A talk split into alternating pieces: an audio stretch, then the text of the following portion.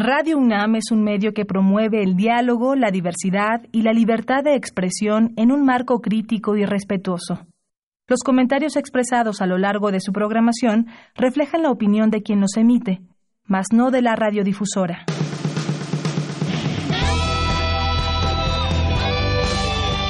Prisma RU. Relatamos al mundo.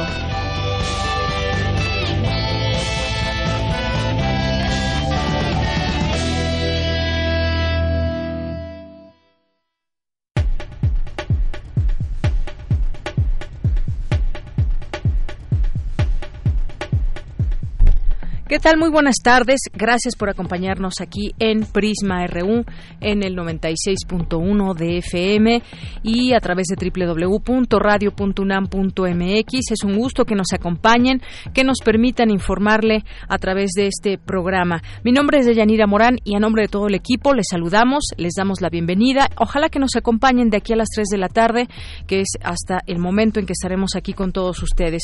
Hoy varios temas. Uno de ellos los vamos a invitar al Diplomado sobre Racismo y Xenofobia en México 2019 que imparte el Centro de Investigaciones Interdisciplinarias en Ciencias y Humanidades. En un momento más, la doctora Olivia Gal nos va a platicar sobre este diplomado para que se interesen en poder tomarlo y adquirir este conocimiento.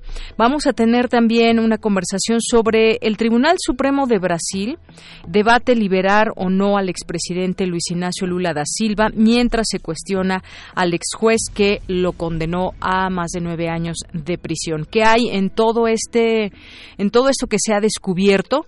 Los hijos del actual presidente Jair Bolsonaro están muy activos, tratando de desprestigiar incluso a los periodistas que dan a conocer esta información. Le platicaremos aquí todo, sobre todo también al análisis de este tema. Vamos a tener aquí también en Cultura, el Seminario de Cultura Mexicana, una entrevista a Felipe Leal. En nuestra segunda hora vamos a tener el, un un análisis, una mesa de análisis sobre el tema de migración sobre estos acuerdos o este acuerdo que se llegó con, entre México y Estados Unidos, que hoy una de las eh, de las situaciones que está dando a conocer el presidente Donald Trump es que hubo un acuerdo secreto, así le ha llamado, un acuerdo secreto entre México y Estados Unidos que en su momento dará a conocer. Por su parte, se le ha preguntado al canciller mexicano, Marcelo Ebrard, dice que no hay ningún acuerdo secreto entre México y Estados Unidos y que lo que se dio en esa reunión ya lo ha platicado y ya lo ha señalado en distintos momentos. Así que, pues, platicaremos de este tema, pero sobre todo también también cómo sigue impactando los flujos migratorios en la frontera sur de nuestro país y los que ya están en el norte también, que están ahí varados, muchos de ellos, miles, esperando eh, asilo en los Estados Unidos. Es un tema de muchas aristas este de la migración. Y vamos a tener aquí a Rita Robles, investigadora del Centro de Derechos Humanos Fray Matías de Córdoba, y al doctor Juan Carlos Narváez, que es doctor en, en Humanidades de la Universidad de Leiden en Holanda y es investigador postdoctoral en el Instituto de Investigaciones Jurídicas y miembro del Seminario Universitario sobre Desplazamiento Interno, Migración, Exilio y Repatriación. Así que, pues los invitamos a que nos acompañen en esta tarde y escuchen también de este tema de la migración al análisis. Así que desde aquí, relatamos al mundo. Relatamos al mundo. Relatamos al mundo.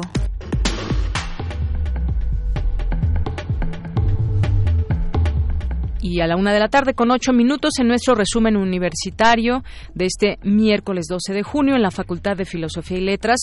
La UNAM rinde homenaje al investigador emérito Jaime Labastida. Cindy Pérez Ramírez nos tendrá la información. Se estrenó la muestra fílmica 2019 en la Cineteca Nacional con la presencia del director de la Escuela Nacional de Artes Cinematográficas de la UNAM y mi compañera Dulce García nos tendrá los detalles. La Facultad de Derecho organiza la ceremonia conmemorativa por los 90 años de la autonomía universitaria. Mi compañera Virginia Sánchez nos tendrá la información. Es necesario impulsar la movilidad académica internacional, expresó Leonardo Lomelí. Más adelante, Cristina Godínez con los detalles. Y en la sección de Sustenta, hoy Daniel Olivares nos platicará sobre científicos del Instituto Politécnico Nacional que investigan las propiedades del mango para prevenir el cáncer de colon. No se lo Y en los temas nacionales, un tribunal federal de la Ciudad de México prohibió hoy al gobierno ejecutar obras para el nuevo aeropuerto internacional de Santa Lucía, mientras no se cuente con todos los estudios de seguridad aérea. El canciller mexicano Marcelo Ebrard se dijo preocupado por el aumento de menores migrantes no acompañados que buscan llegar a Estados Unidos. Los secuestros en la Ciudad de México prácticamente se cuadruplicaron con respecto a 2018, de acuerdo con cifras oficiales. Los activistas Cristóbal Sánchez e Irineo Mujica, acusados de tráfico de personas, fueron liberados de la prisión preventiva en la ciudad de Tapachula, Chiapas. Norma Sarabia Garduza, reportera del diario Tabasco Hoy, fue asesinada anoche fuera de su domicilio en el municipio de Huimanguillo. Y en Veracruz, el comunicador Marcos Miranda fue víctima de un secuestro.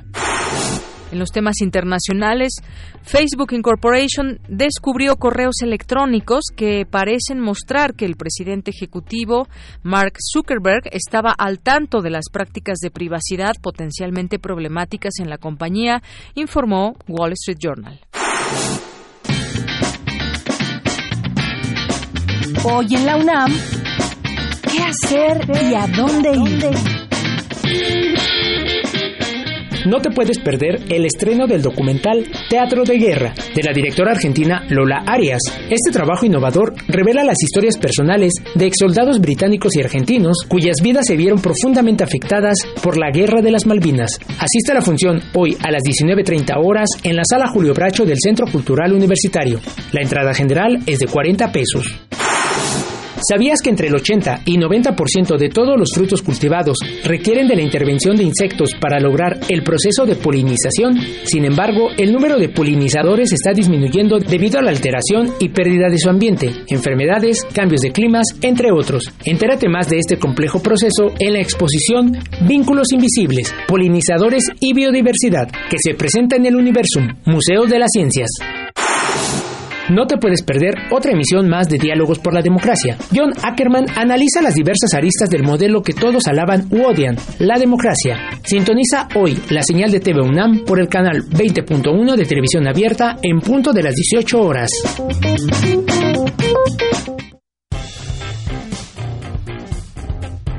Campus RU.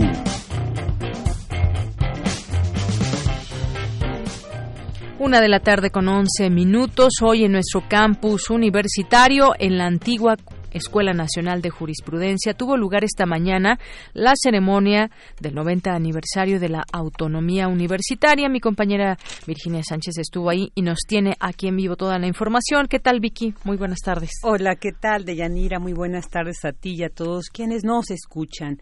Pues en julio de 1929, hace 90 años, en las aulas de la ahora conocida como Antigua Escuela Nacional de Jurisprudencia, se gestaba un movimiento estudiantil que culminaría escribiendo una de las páginas más luminosas de la historia de nuestra universidad, cuando a instancias del talento visionario del maestro Justo Sierra, la Universidad Nacional de México dio un salto al futuro al obtener el reconocimiento de un atributo que le daría los elementos esenciales para su desarrollo, la autonomía. Así lo señaló Raúl Contreras Bustamante, director de la Facultad de Derecho Entidad, que realizó la ceremonia conmemorativa del 90 aniversario de la autonomía universitaria, que se llevó a cabo este miércoles precisamente en esta entidad, en la antigua Escuela Nacional de Jurisprudencia. Escuchémoslo. Fueron aquellos días en los que estudiantes de la entonces Escuela Nacional de Jurisprudencia, como Ricardo García Villalobos y Alejandro Gómez Arias, impulsaron de manera decidida una serie de reclamos que habrían de culminar en la voz del presidente Emilio Portes Gil cuando señaló, la revolución ha puesto en manos de la intelectualidad un precioso legado, la autonomía de la universidad. Asimismo, resaltó que la autonomía universitaria debe entenderse desde distintos aspectos que a continuación escucharemos cómo los detalla. Libertad de cátedra y de investigación, la universidad es un crisol del pensamiento y la inteligencia. Es un motor del progreso en el país. No hay libertad sin crítica y no puede haber crítica sin libertad. Por ello, preservar la autonomía universitaria es, ante todo, defender la esencia de la educación laica.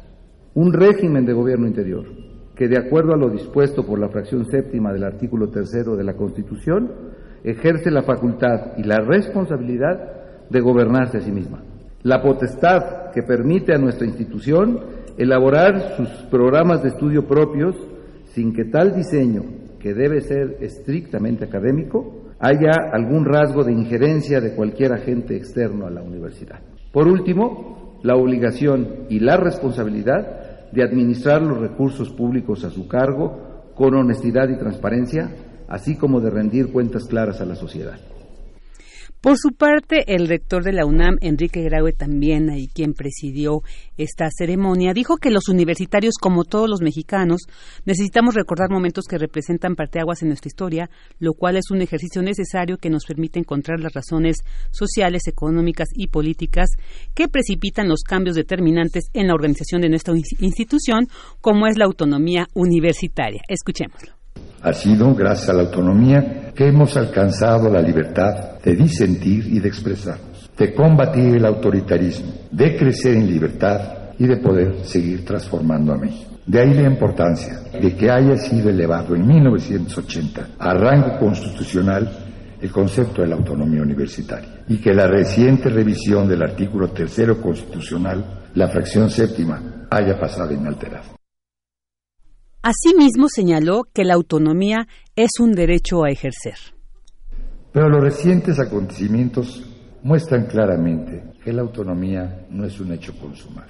Es un derecho que debemos ejercer y ratificar cotidianamente, con firmeza, con seriedad, con convicción y con determinación. Es también, como expresó el doctor Barro Sierra, un ejercicio responsable que debe ser respetable y respetado por todos. Y bueno, de Yanira Auditorio, al final de esta, bueno, de estas palabras que dieron el director de la Facultad de Derecho, el rector también Máximo Carvajal, exdirector y representante del claustro de doctores de la Facultad de Derecho, así como Adriana Macedo Pérez, consejera técnica y alumna de la Facultad de Derecho, pues al final se develó la placa conmemorativa de esta ceremonia por los 90 años de la autonomía universitaria en nuestro país. Pero bueno, ya también los festejos ya generales de toda la universidad pues empezarán a finales de julio. Ya les estaremos compartiendo, por supuesto, todo lo que cada uno de estos festejos eh, pues se lleve a cabo y, se realice por estos estos 90 años de ser autónomos. Claro que sí, Vicky, muchas gracias por lo pronto y sí, habrá muchas actividades de las cuales ya les iremos dando cuenta e invitando a toda nuestra comunidad universitaria. Muchas gracias. Gracias a ti, buenas tardes. Buenas tardes. Y continuamos ahora con mi compañera Cindy Pérez Ramírez. En estos momentos, en la Facultad de Filosofía y Letras eh, de la UNAM, se rinde homenaje al investigador emérito Jaime Labastida Ochoa. ¿Qué tal, Cindy? Muy buenas tardes. Así es, Deyanira, muy buenas tardes. Es un gusto saludarte a ti y a todo el auditorio de Prisma RU. Pues sí, este homenaje al periodista también Jaime Labastida, prolífico escritor mexicano, nacido en Los Mochis en 1939, pues se está llevando a cabo en el Salón de Actos de la Facultad de Filosofía y Letras de esta casa de estudios. Y Deyanira, los micrófonos de Radio UNAM tuvieron la oportunidad de platicar con él previo a este evento, en donde nos habló de la importancia de la filosofía para el país. Vamos a escucharlo siempre ha sido una tarea de pocas personas. Lo mismo en la Grecia clásica que en el Renacimiento y hoy. No es una actividad de carácter popular. Se ha extendido desde luego muchísimo. Cuando en el año de 1957 ingresé en la facultad, había un solo grupo, no había más capacidad, digamos, por parte del... no había mayor demanda, digamos, éramos 30 alumnos. Recuerdo que uno de nuestros maestros, Luis Villoro, que entonces era un joven, se quedó asombrado. Dijo, 30 alumnos en la carrera de filosofía.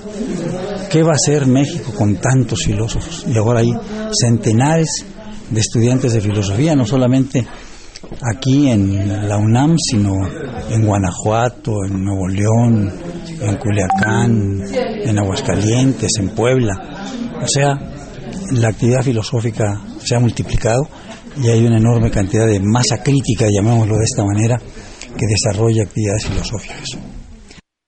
Deyanira Jaime Labastida, quien pertenece al que se conoce en la historia de la literatura mexicana como el grupo de la espiga amotinada, se refiere también a la gran contribución que las letras hacen y que por desgracia no son apoyadas ya que producen a largo plazo. Mediante ellas, señaló, se desarrolla inteligencia y sensibilidad. Aquí sus palabras los paradigmas que tiene la sociedad en el momento actual son otros, ¿no? Se pone como meta, digamos, el obtener eh, una enorme cantidad de dinero. No conozco ningún filósofo ningún escritor que reciba eh, ingresos como los que recibe un deportista, supongamos un futbolista o un boxeador. Eh, es, insólito. Se asombran de que un escritor reciba una beca cuando debería recibir lo suficiente para poder vivir y desarrollar con entera libertad su trabajo.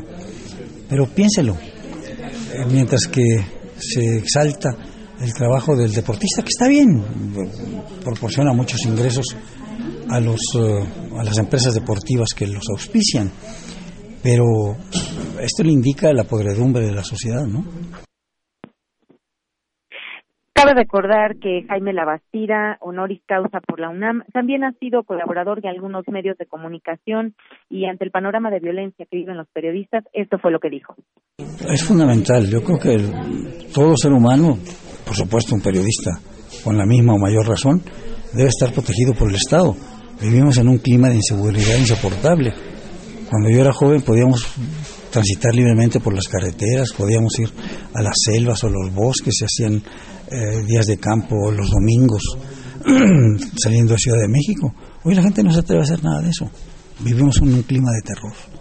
Es, es muy, muy grave, muy grave.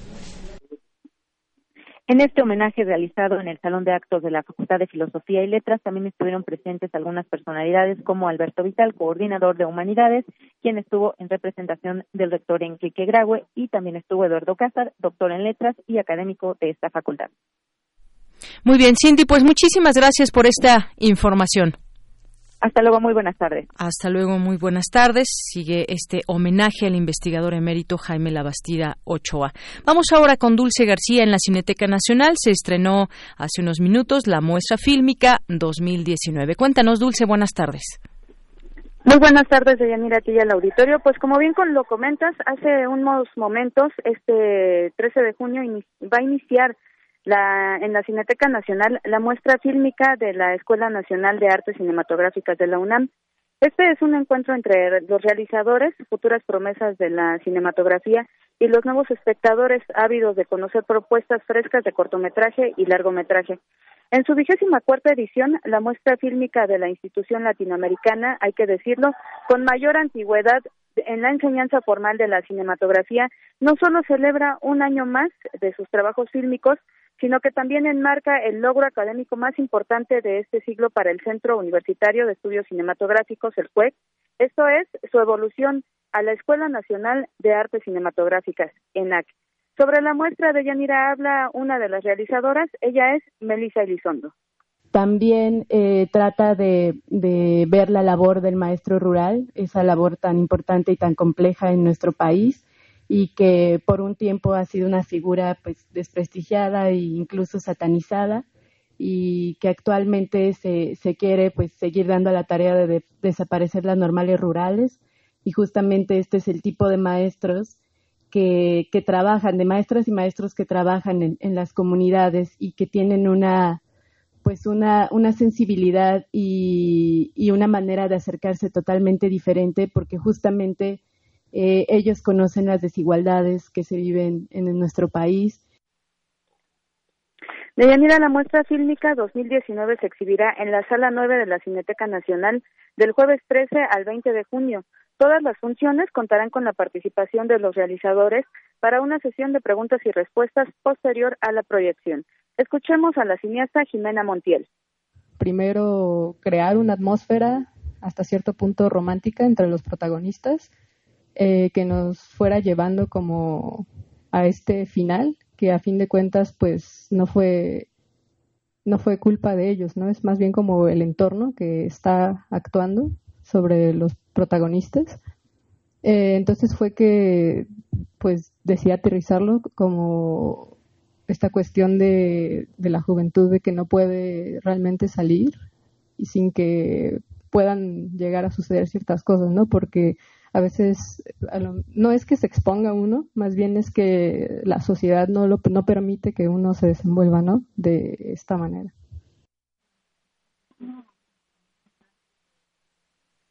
Y bueno, a, a través de 28 ficciones y 13 documentales distribuidos en siete programas, de Yanira de una hora con 40 minutos cada uno, los estudiantes de cine proponen 41 miradas distintas de cuestionar al mundo, llevando a los espectadores así a reflexionar sobre temas actuales y relevantes mediante diversas propuestas creativas que a su vez dialogan entre sí.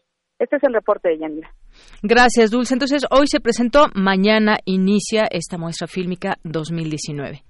Así es, Deyanira, tuvimos la oportunidad de ver un par de cortometrajes y la verdad es que los recomendamos muchísimo. Muy bien. Muchas gracias, Dulce. Gracias a ti, buenas tardes. Hasta luego, buenas tardes. Relatamos al mundo. Relatamos al mundo. Y continuamos nosotros, es la una de la tarde con 24 minutos. Les decíamos al inicio, los vamos a invitar a un diplomado y justamente hablaremos de ello con la doctora Olivia Gall, doctora en ciencia política por el Institut d'Etudes Politiques de Grenoble, Francia, y directora académica del diplomado e investigadora en el Centro de Investigaciones Interdisciplinarias en Ciencias y Humanidades, el CEICH. ¿Qué tal, doctora? ¿Cómo está? Muy buenas tardes. Muy buenas tardes. Gracias por la entrevista. Gracias a usted por aceptar y, e invitarnos a todo nuestro auditorio a este diplomado sobre racismo y xenofobia, que además eh, está, hay que decirlo, está organizado por la red Integra en convenio con la CONAPRED y la Comisión Nacional de Derechos Humanos para su desarrollo y está avalado justamente por el SECH de la UNAM y al final, pues cada participante que lo haya aprobado recibe su diploma. Pero este diplomado es el primero en su tipo en nuestro país. Me gustaría que nos platique sobre el contenido, sus objetivos. Sí, eh, sí, como usted lo dice, eh, este diplomado surgió de eh, después de un trabajo de cinco años de una red temática de investigación con ACID llamada Red Integra sobre racismo y xenofobia y esta red estaba institucionalmente alojada o sigue estando en el CEIC de la UNAM. Este diplomado realmente es bastante único en su tipo, no solamente por el tema de racismo y xenofobia, que es un tema que ha costado mucho colocar en la agenda del debate y en la agenda académica en nuestro país, sino em, también lo es a nivel bastante más regional, incluso continental. Y también es un diplomado único en el sentido de que es un diplomado virtual, eh, con una plataforma extremadamente amigable. Y bueno, quisiera hablar un poco del tema de racismo y xenofobia. ¿Por qué son temas tan importantes? Bueno, porque aunque en nuestro país, en términos de la cultura política, pareciera que estos temas que tienen que ver con desigualdades de tipo cultural no son tan importantes, pues sí lo son porque ponen en una situación de vulnerabilidad y sufrimiento a una cantidad enorme de personas y de grupos humanos en nuestro país y en otros. Por ejemplo, los pueblos indígenas, los afromexicanos, muchas personas llamadas mestizas eh, y también en términos de xenofobia a personas migrantes. Y es ahora tan importante el tema de los migrantes en nuestro país. Y cuando hablamos de que ponen en situaciones muy vulnerables a migrantes, estamos hablando de migrantes en tránsito, de migrantes de primera generación o de migrantes de segunda o tercera generación que sufren también una combinación de racismo y xenofobia. Entonces, este, este diplomado va a atacar, eh, digamos, estas problemáticas y cómo afectan en términos concretos a muchas personas y grupos humanos. Exacto. Y ahora decía usted, y lo sitúa muy bien en este contexto que estamos viviendo, ¿cómo entendemos el racismo y la xenofobia? ¿Hacia quién va dirigido? A lo, al, al extranjero, por ejemplo, al que considero que es diferente a mí. En fin, hay situaciones muy específicas con respecto a este tema. Y aquí lo interesante también, ya nos decía, es un, es un diplomado interactivo, no es presencial, y además reúne las voces de alrededor de 60 especialistas reconocidos en México y el mundo sobre estos temas. Exactamente. O sea, el profesorado de este diplomado es un profesorado de primer nivel, eh, de especialistas en muy diversos temas relacionados con racismo y xenofobia, em, y que participan de manera virtual en este esfuerzo académico muy, muy intenso. Los módulos de este diplomado son, primero, ¿qué es racismo y xenofobia? Segundo, el racismo y la xenofobia en México a través de la historia. Tercero, contrastando los racismos y las xenofobias en el mundo. Cuarto, por dónde atraviesan los racismos en México. Quinto, normativas e iniciativas nacionales e internacionales en el, en el combate al racismo y la xenofobia. Y sexto, donde es un módulo de, de aterrizaje de todo lo aprendido, reflexionando sobre las problemáticas racistas y o xenófobas en mi propio entorno. Y bueno, yo quisiera aquí presentar a el licenciado Diego Morales y a la maestra Jimena Rodríguez, que son los coordinadores ejecutivos del diplomado y los tutores del mismo, para que ellos nos explicaran de una manera muy breve, eh, digamos, más allá de lo que yo acabo de decir, el diplomado mismo. Entonces le doy la palabra a Jimena Rodríguez. Muy bien. Bueno, pues escuchamos entonces a Jimena Rodríguez, una de las tutoras de quienes eh, han confeccionado este diplomado. ¿Qué tal, eh, Jimena? Muy buenas tardes. Muy buenas tardes, mucho gusto. Gracias por invitarnos a hablar un poco de este proyecto que ya estamos en la tercera generación del diplomado. Estamos muy felices y orgullosos de estar en la difusión en este momento. Muy bien, bueno, pues ya nos daba a grandes rasgos eh, la doctora Olivia Gal de lo que trata este diplomado. A mí me gustaría también que nos platique, nos platiques, Jimena, este diplomado, ¿a quién va dirigido, a qué personas, a qué perfil más o menos es el que ubican para que pueda tomar este diplomado? Bueno, en realidad el público al que va dirigido es muy amplio desde el académico hasta la sociedad civil, funcionarios públicos, estudiantes de todos niveles hemos tenido el gusto que en las dos generaciones anteriores se han conjugado perfiles muy diversos. Este, esto le da una riqueza impresionante a la discusión durante los foros, durante los debates, porque tenemos desde la visión pública hasta la sociedad civil, académica. Entonces, en verdad nosotros como asesores hacemos esfuerzo por crear y fomentar este diálogo entre distintos perfiles y sectores. Y también quisiera decir que aunque es un diplomado virtual y un poco por lo que ya han venido escuchando, eh, todos los estudiantes cuentan con una asesoría personalizada a lo largo de las 150 horas que dura el diplomado. Y en esta asesoría nosotros vamos con ellos, les revisamos las tareas, damos retroalimentación y como venía diciendo, pues también fomentamos los debates y las discusiones en foros virtuales.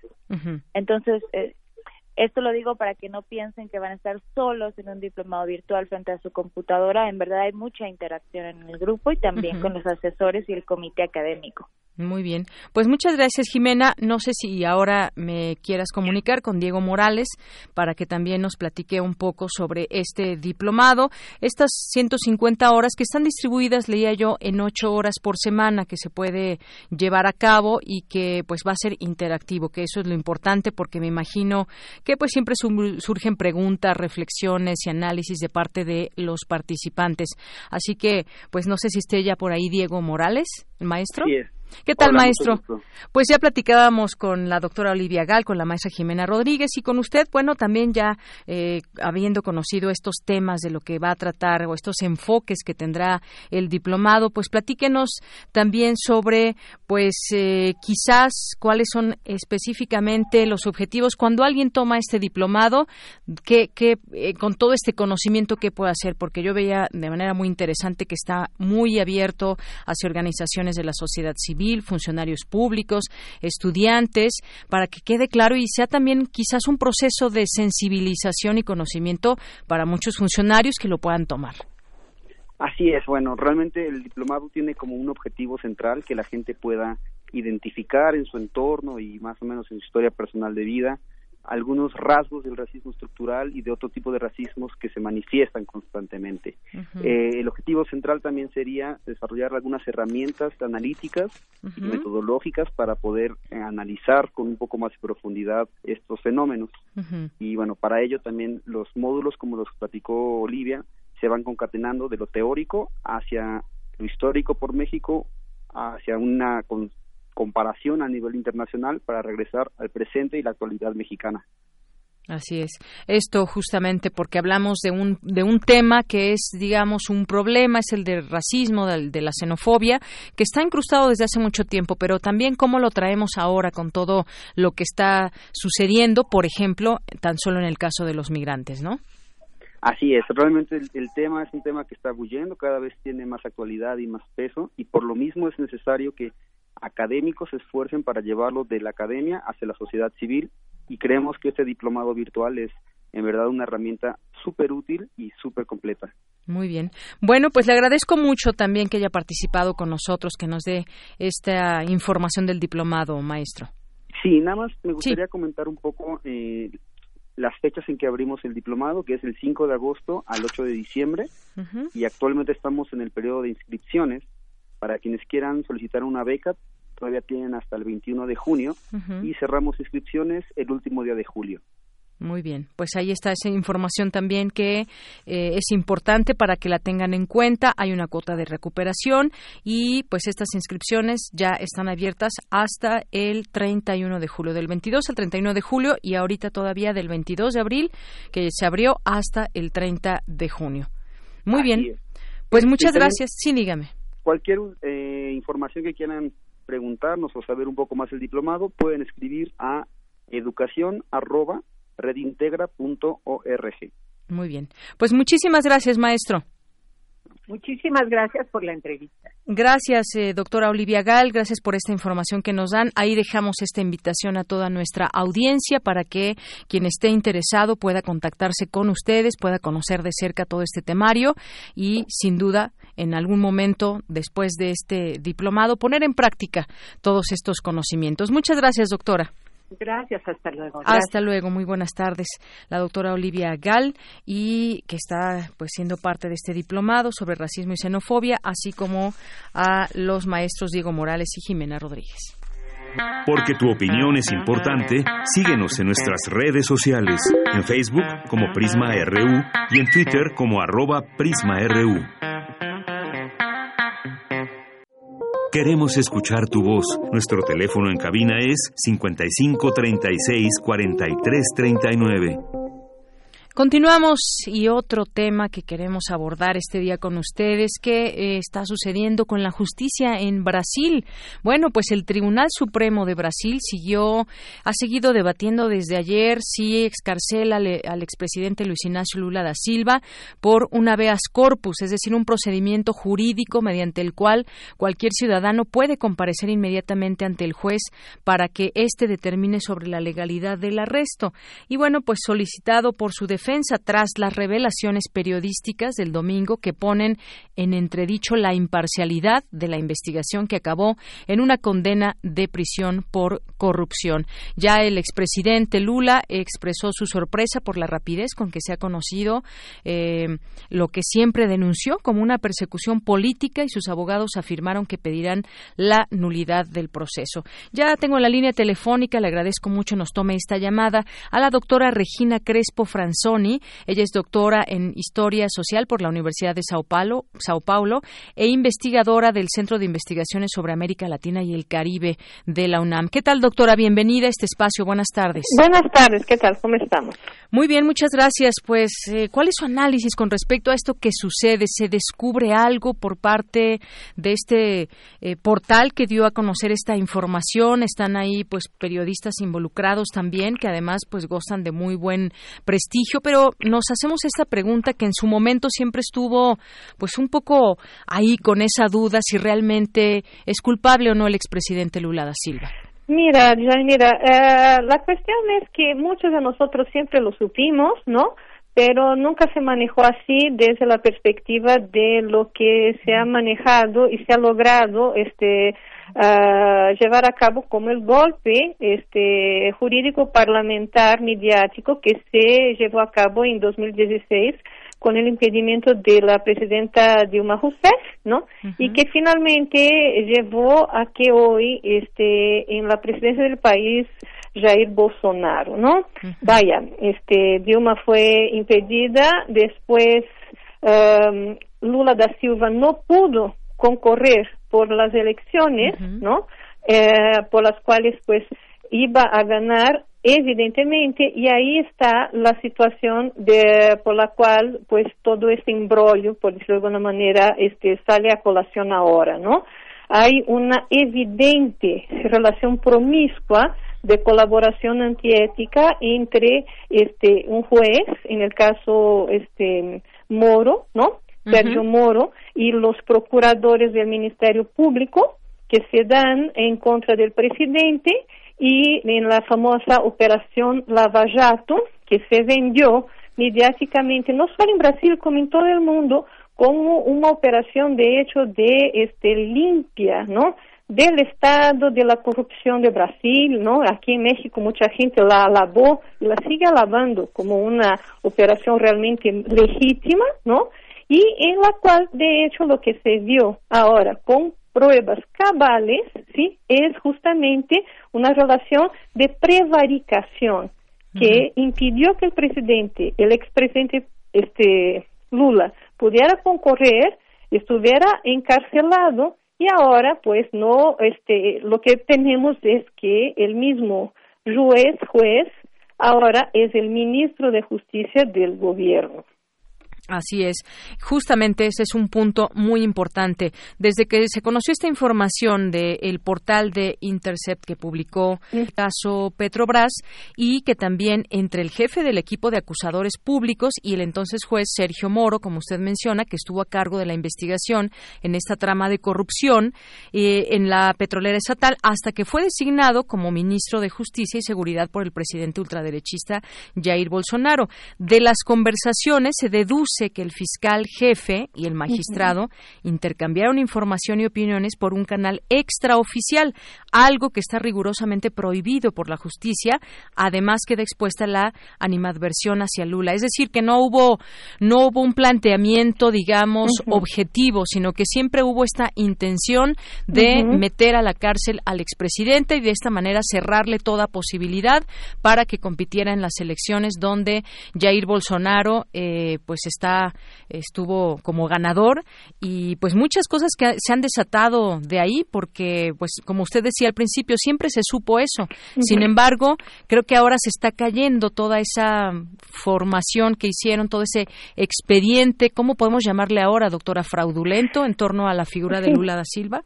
Mira, lo resumiste de una manera perfecta. sí, de hecho, el planteamiento que se hace ahora desde Intercept Brasil, ¿no? Es eh, justamente poner en tela de juicio el papel de la justicia en Brasil como una de las manos del golpe de Estado, ¿sí? Este, el papel de la prensa, el papel de la prensa no como una este, herramienta de hecho isenta, neutral, al contrario, la prensa ahora está puesta en un lugar muy complicado porque finalmente lo que puso en tela de juicio este Glenn eh, Greenwald es, oye, ustedes qué están haciendo? Ustedes simplemente vendieron, ¿sí? Este, la figura de este juez como de un paladín de la justicia, ¿sí? Siendo que justamente nunca lo ha sido, ¿sí? Y, y de hecho ahora lo que la eh, parte de la prensa, este, el mismo gobierno, parte de los apoyadores de Bolsonaro están tratando de hacer, es decir, que este, esta información no vale porque fue este, se logró encontrarla desde una perspectiva ilegal por hackeamiento, ¿no?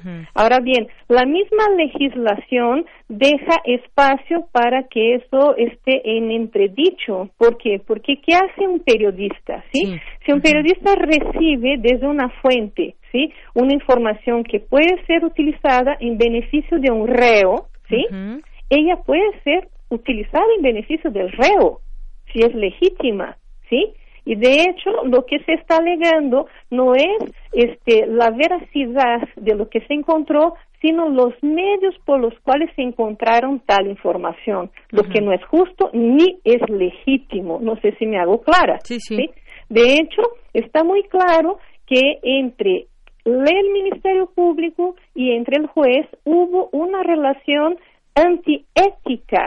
El mismo juez indicó procedimientos, pidió que este el señor Deltan este Dalainol fuera más ágil, indicó a quienes tenían que escuchar para que el proceso fuera adelante. Los procuradores estaban casi casi en un partido de fútbol, este diciendo, este echando porras en contra del Partido de los Trabajadores, rezando para que el Partido de los Trabajadores no ganara las elecciones. O sea, hay una promiscuidad evidente porque, de hecho, el judicial no puede estar inmiscuido en la política. tiene que tener un procedimiento neutral. Y esto está claro en las conversaciones que fueron hechas en este aparatos que son de utilización pública. ¿Por qué? Porque todos esos funcionarios públicos hicieron esas conversaciones en aparatos que son recibidos para utilización durante el trabajo. No son, incluso eso es algo importante que se diga, ¿sí? Todos esos aparatos utilizados fueron utilizados para el trabajo y por el trabajo. Así es.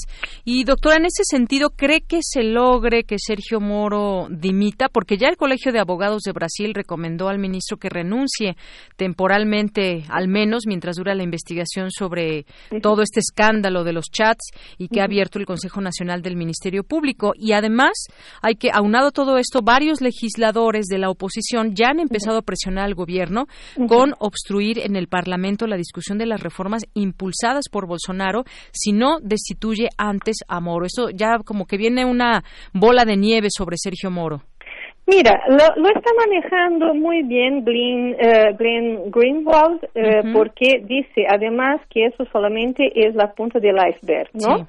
Y es un, un, periodista que está acostumbrado, ¿sí? No sé si todo eh, el auditorio lo sabe, pero ha ganado un Pulitzer y un Oscar sí, porque trabajó con Snowden. Claro, en 2014 recibió el premio Pulitzer, que sabemos que un premio Pulitzer no es cualquier cosa.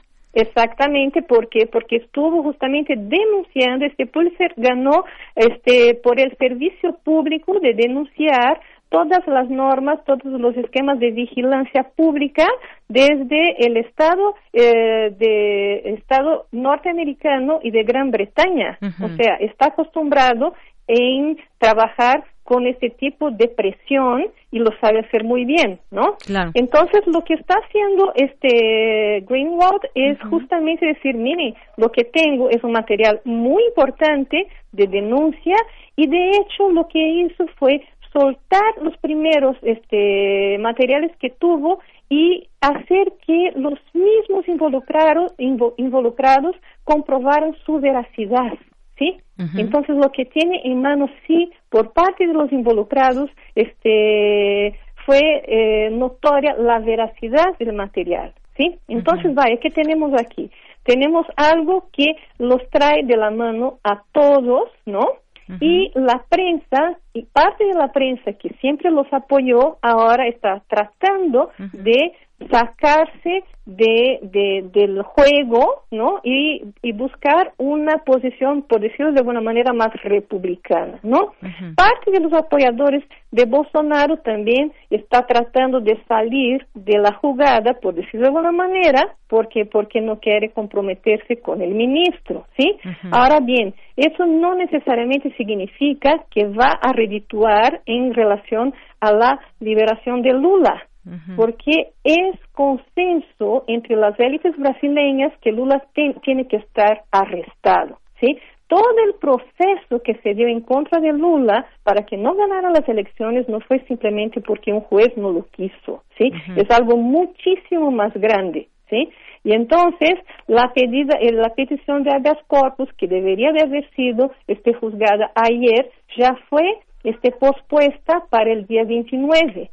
Incluso en el seno del Supremo Tribunal Federal no hay consenso entre los jueces acerca de la este, posibilidad de que se juzgue o no. O sea, hay una serie de factores que no se sabe bien a qué se va a, a, jugar con relación a eso, ¿no? Ahora bien, si estuviéramos de hecho en un Estado, ¿sí? Democrático de derecho, en que las leyes son para todos, este señor ya hubiera pedido este su este alejamiento de sus funciones, ¿no? Pero ayer el presidente lo llevó consigo a una este uh, a una ceremonia y le regaló una medalla, porque lo que está haciendo Bolsonaro ahora es regalar todas las medallas de la República a, las gentes que les parezcan merecedoras, ¿no? Y le acaba de regalar una más a este señor, ¿sí? lo mismo los procuradores que sí están ahora bajo presión de sus gremios y bajo presión de una parte importante de la sociedad que está así asustada con lo que les parece pues un absurdo, ¿no? Los defensores de la lucha en contra de la corrupción, unos corruptos también. Unos corruptos también y queda evidenciado. Pues muchas gracias, doctora. Yo creo que esto pues aún no termina. La gente o mucha gente y pues ahora con todo esto van a pugnar porque pues el expresidente salga de prisión. Hay que recordar tampoco ha hablado el presidente Jair Bolsonaro, pero sus hijos han estado ya presentes en todo esto y han tratado de desprestigiar a este periodista Glenn eh, Greenwald. Y bueno, en este sentido, pues vamos a ver qué sucede. Han tratado ahora de desprestigiar a quien es, eh, digamos, dio a conocer toda esta información. Y hay que recordar la condena de Lula es de nueve años y seis meses por supuestamente recibir un departamento en la playa de Guarujá que no figuraba su nombre y que nunca habitó. Esto, pues, parte de la acusación. Doctora, muchas gracias y en algún momento, pues, le volvemos a llamar para saber el desenlace Yo quisiera de todo esto. comentar una cosa más, por favor. sí, es, muy, es muy importante, ay, perdón, que me está sonando este celular. es, es muy importante eso, que, que veamos que, que es importante observar cómo las fuerzas conservadoras en Brasil tratan justamente de evitar tocar el cerne de las cuestiones, ¿sí? Y acusar a toda todos los movimientos que van en contra de lo que está pasando en Brasil, ¿no? Entonces, el periodista ahora es acusado porque es extranjero, porque es homosexual, porque es de izquierdas, en lugar de hecho de afrentar las verdades, los hechos que está trayendo a colación y decir, bueno, si esto lo que está diciendo no es cierto, a ver, con pruebas fehacientes, lo que no es cierto, este, lo que está diciendo, entonces vamos a tratar de probar, ¿no? Así es. Muy bien. Pues seguimos platicando del tema. Eh, por lo pronto, muchas gracias, doctora, por esta, por esta entrevista. Muchas gracias a ti. Hasta luego, muy buenas tardes. Bueno, pues fue la doctora eh, Regina Crespo Franzoni eh, del CIALC para hablar de ese tema de justicia o injusticia. Prisma RU. Relatamos al mundo.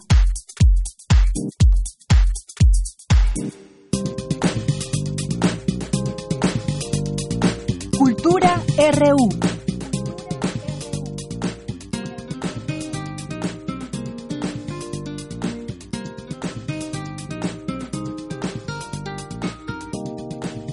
Bueno, ya estamos en Cultura. ¿Qué tal, Tamara? Muy buenas tardes. Deyanira, muy buenas tardes a ti y a todos aquellos que nos acompañan en esta primera hora de Prisma RU. Qué gusto saludarlos en este miércoles 12 eh, de junio ya, que rápido se nos está yendo este mes. Pero bueno, esta tarde tenemos dos invitaciones muy importantes de Yanira y bueno, que esperemos que les agrade. Les cuento que Las Reinas Chulas, este grupo cabaretero integrado por las actrices Ana Francis Moore, Marisol Gacé, Nora Huerta y Cecilia Sotres, cumplen 21 años de trayectoria en el ámbito teatral. Juntas han montado varias obras, siempre abordando temas actuales, a través de la sátira. Y bueno, este sábado 15 y domingo 16 de junio se presentarán en el Teatro Bar El Vicio con su espectáculo Coyoacán, un montaje que surge a raíz del ruido que causó la película Roma de Alfonso Cuarón. Eh, con las premisas de por qué Cuarón hizo su película sobre la colonia Roma y no sobre la postal, Pantitlán o la Prado Ermita, y también en qué colonias hay más trabajadoras del hogar, bueno, las Reinas Chulas presentan este espectáculo de cabaret naturalista. ¿Qué tal? Cabaret naturalista. Y bueno, platicamos con Ana Francis Moore y esto nos contó acerca de Coyoacán. Coyoacán es un espectáculo que hicimos a raíz del el éxito de Roma y sobre todo de la discusión que se armó alrededor, no solamente pues en los chats de teatro, de cine a los que estábamos, sino también pues la discusión pública. Si Yalitza sí, si Yalitza no, que si era actriz, que si no era, que si el premio, que si no el premio, que si el Oscar, en fin, lo que dijo Sergio Goyri, etcétera. Lo más interesante del asunto es que sacó a relucir el clasismo y el racismo de nuestra cultura. Si tú antes preguntabas si México se concebía como un país racista, seguramente la mayor parte te diría que no. Y a partir como de este par de circunstancias dejó en claro que sí y eso nos resultó súper interesante como para abordarlo en un espectáculo, obviamente a la manera nuestra, a la manera del cabaret, con sátira, con risa, con chunga, pero para hablar justamente de esos temas y alrededor, bajo pretexto del trabajo del hogar. A nosotros siempre nos divierte mucho decir, bueno, ¿esto qué género es? Porque además como buenas actrices salidas de la universidad, pues nos interesa mucho de pronto la técnica, nos interesa mucho discutir la estructura dramática. En esta cosa que hacía Roma de ahí te van cinco minutos de escena de limpiar la caca, que pues es una cosa súper naturalista de un estilo que explora ahí el director, pues dijimos, pues el nuestro tiene que ser un cabaret naturalista, como ver las cosas de cerquita sin mayor exageración de la realidad. Por supuesto en el cabaret eso es imposible, porque el cabaret es exagerado, es una farsa, es, magnificado. Al decir que es un cabaret naturalista, pues bueno, estamos obviamente payaseando con el asunto del género dramático y siempre nos divierte mucho hacer estas cosas, ¿no? Y sí que son divertidas las reinas chulas de Yanira. Además, esta parte tan orgánica que menciona, también eso orgánico lo tiene el cabaret, eh, sobre todo por la actualidad de los temas que, que se abordan dentro del cabaret y también la improvisación eh, que los actores, eh, bueno, llevan a cabo para, para interactuar también con las personas. Y bueno, en esta presentación del sábado y del domingo estarán acompañadas de la locutora y también actriz Fernanda Tapia.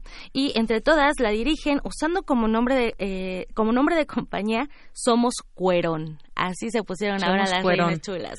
Pues son unos cueros además. Sí, sin duda. Y bueno, el Teatro Bar El Vicio se encuentra en la calle Madrid número 13 en la colonia del Carmen, precisamente en la alcaldía de Coyoacán. La presentación es a las 9.30 de la noche, así que bueno, pueden seguir también las redes sociales de las reinas chulas o bien de Marisol Gacé o de Ana Francis Moore o alguna de ellas para tener más información. Y bueno, también tenemos invitación a el teatro, Teatro UNAM de Yanni después de presentarse en la sala Javier Villaurrutia, bueno, ahora llega Beautiful Julia al foro Sor Juana Inés de la Cruz del Centro Cultural Universitario. Esta obra, eh, que es dirigida por Boris Schumann, pues aborda, de, está dirigida especialmente a adolescentes y se centra en hacer pública la voz de muchos jóvenes sobre la sexualidad, también la identidad de género, la forma de pensar y también de definirse frente al mundo y frente a uno mismo. Es un encuentro con uno mismo, con los adolescentes, con esta voz, con estos cambios que uno eh, pues va experimentando, sobre todo en, la pubertad, la, mm. también la adolescencia.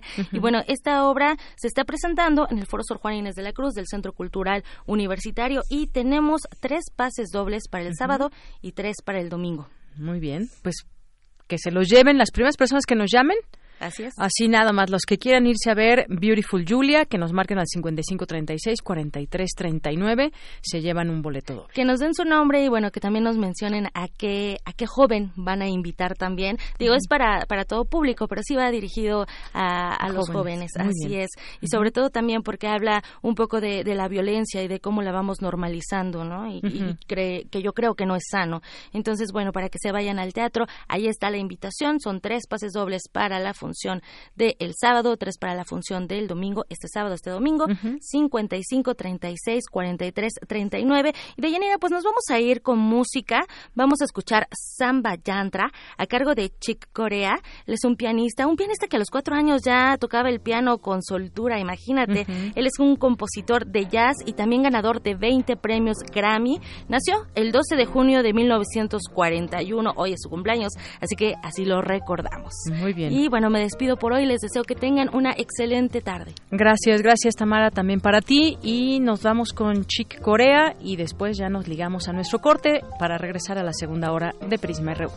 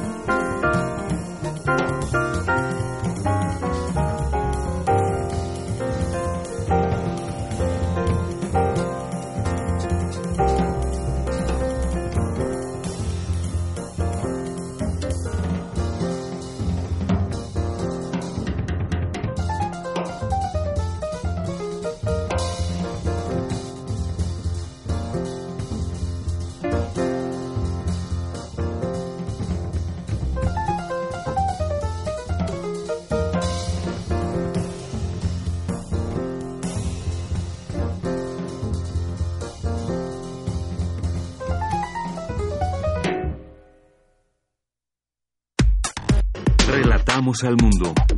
Relatamos al mundo. Escuchas 96.1 de FM. XEUN. Radio UNAM. Comenta en vivo nuestra programación. Facebook Radio UNAM. Twitter arroba Radio UNAM. Radio UNAM. Experiencia sonora. La lucha por la equidad de género se consigue por varios frentes, desde las ideas y denuncias del feminismo hasta la deconstrucción de la masculinidad. Entre hombres, México, un espacio radiofónico para cuestionar la imagen que tenemos acerca de lo que consideramos masculino.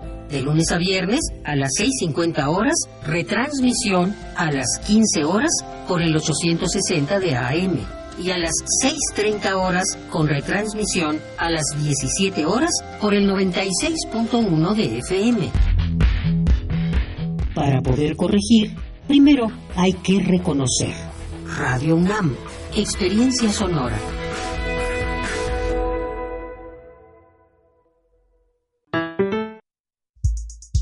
El PRD propuso aumentar el salario mínimo en todo el país. Morena votó no. Seguiremos luchando para que el salario mínimo aumente a 176 pesos por 8 horas de trabajo. No es suficiente, pero es un buen inicio. Que suba tu salario sí es posible. No hay pretextos. Exige a los diputados de Morena que apoyen esta propuesta del PRD y el salario suba en todo el país. PRD. No esperes a que llegue la tormenta. Prepárate.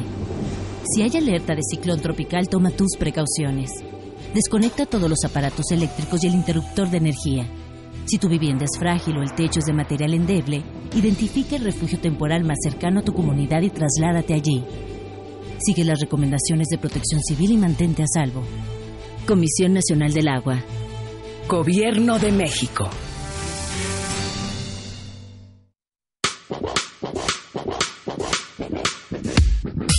De abajo hacia arriba. De derecha a izquierda. Con muchas formas y colores pueden hacerte estallar, llorar y descubrir misterios.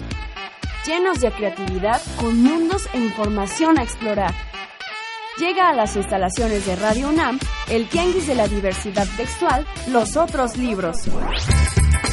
21, 22 y 23 de junio en Adolfo Prieto 133, Colonia del Valle, cerca del Metrobús Amores. No te pierdas las actividades de este maratón radiofónico y literario. Los otros libros. Radio UNAM, Experiencia Sonora. Queremos escuchar tu voz. Nuestro teléfono en cabina es 55 36 43 39.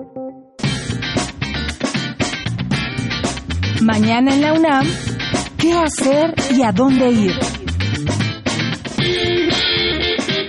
Te recomendamos el documental Clínica B33 y las incorrecciones del director Iván Emigdio.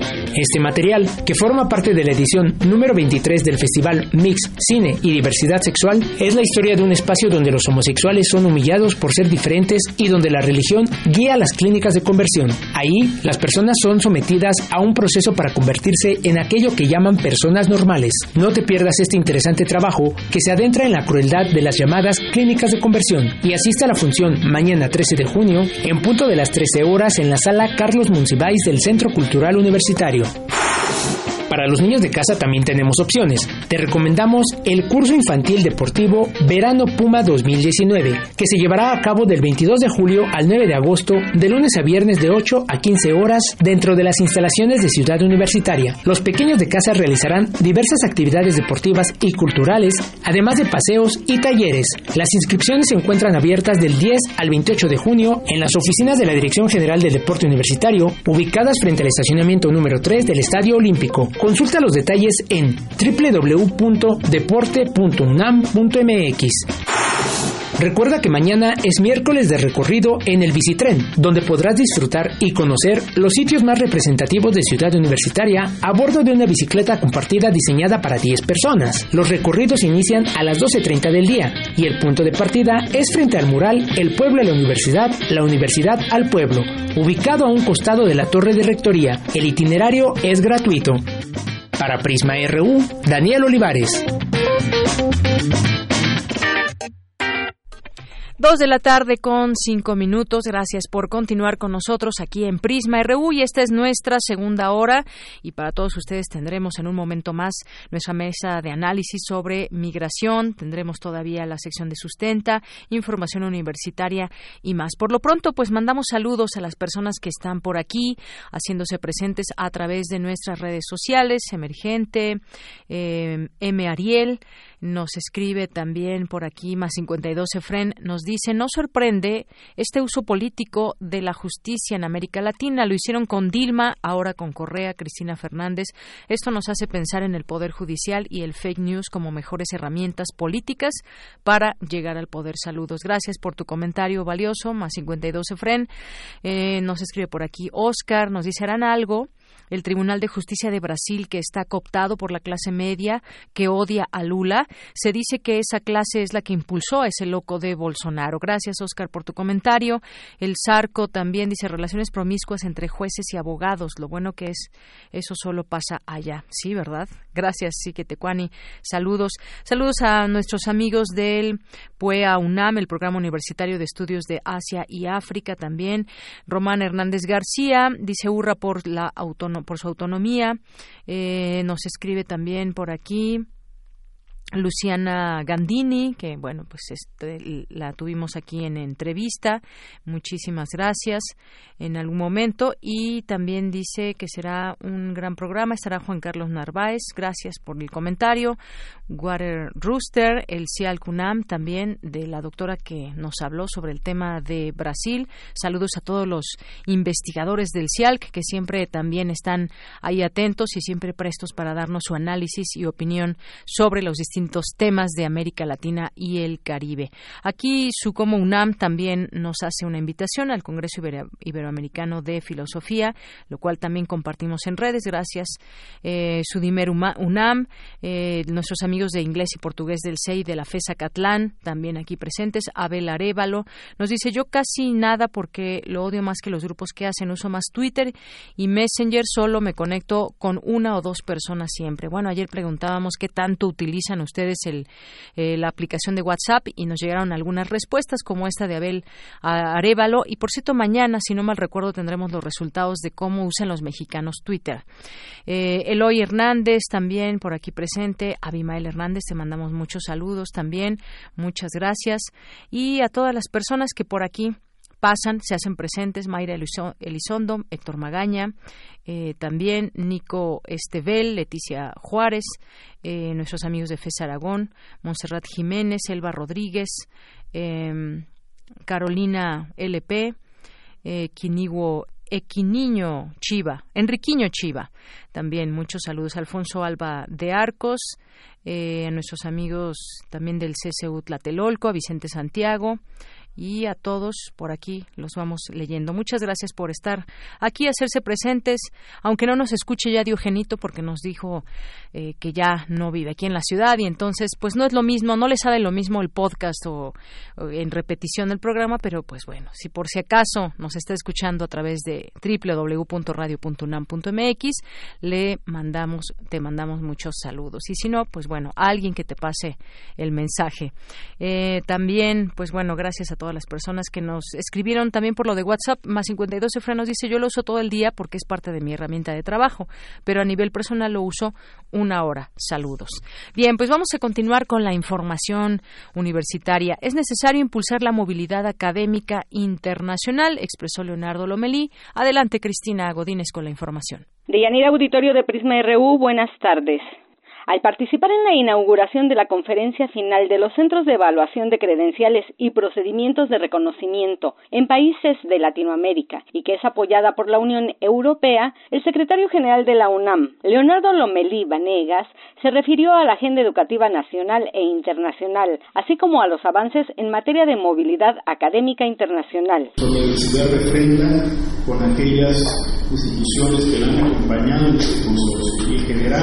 Con todas aquellas instituciones y asociaciones universitarias y de acreditación con las que tiene relación su compromiso en estos temas y su deseo de impulsar dentro de la agenda educativa nacional e internacional funcionario universitario señaló que la movilidad internacional es fundamental en la proyección global de cualquier institución de educación superior. Por su parte, Federico Fernández Christliev, director general de Cooperación e Internacionalización, expresó que para los alumnos es trascendente completar su preparación en otros países, porque los procesos que enfrentarán tienen estándares que les brindarán elementos para comprender un mundo complejo sobre la conferencia señaló que es significativa porque cada vez hay más alumnos que van de una universidad a otra en diferentes países, pero el reconocimiento de sus estudios y diplomas no está del todo sistematizado en algunos casos, de ahí que se requiere optimizarlo. Precisó que hace 10 años la dirección que encabeza becó a 28 alumnos para estudiar en otras universidades del mundo y en 2018 la cifra ascendió a casi 4.000. De Yanira, este es mi reporte. Buenas tardes. Gracias, Cristina. Muy buenas tardes. Y nos vamos ahora con nuestro compañero Daniel Olivares y su sección Sustenta. Científicos del Instituto Politécnico Nacional investigan las propiedades del mango para prevenir el cáncer de colon. Adelante.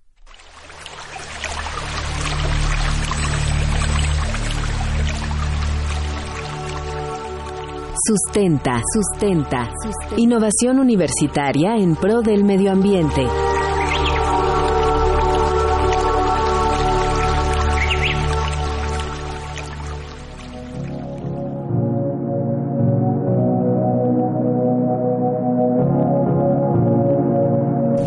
Cáncer es una de las principales causas de mortalidad.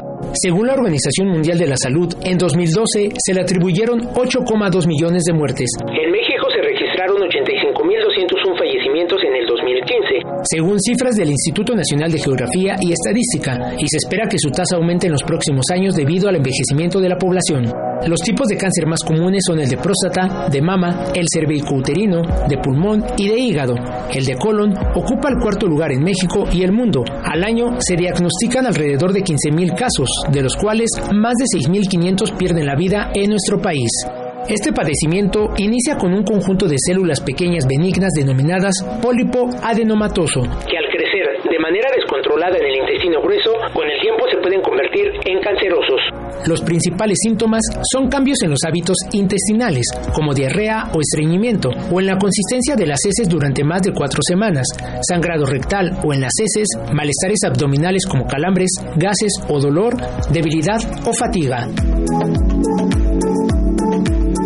Investigadores del Instituto Politécnico Nacional descubrieron que los mangos y los plátanos funcionan como fibra dietética directamente relacionada con la prevención del cáncer de colon. El doctor Luis Arturo Bello Pérez, del Centro de Desarrollo de Productos Bióticos del IPN, encontró que el almidón presente en muchos cereales como el maíz, el trigo, el arroz y algunas raíces y tubérculos como la papa, la yuca, el camote y la malanga gozan de cualidades fisiológicas como regulador del colesterol en la sangre y como aporte de calorías necesarias para diabéticos sin exceder la glucemia. Pero además funge como protector de las células que recubren el colon.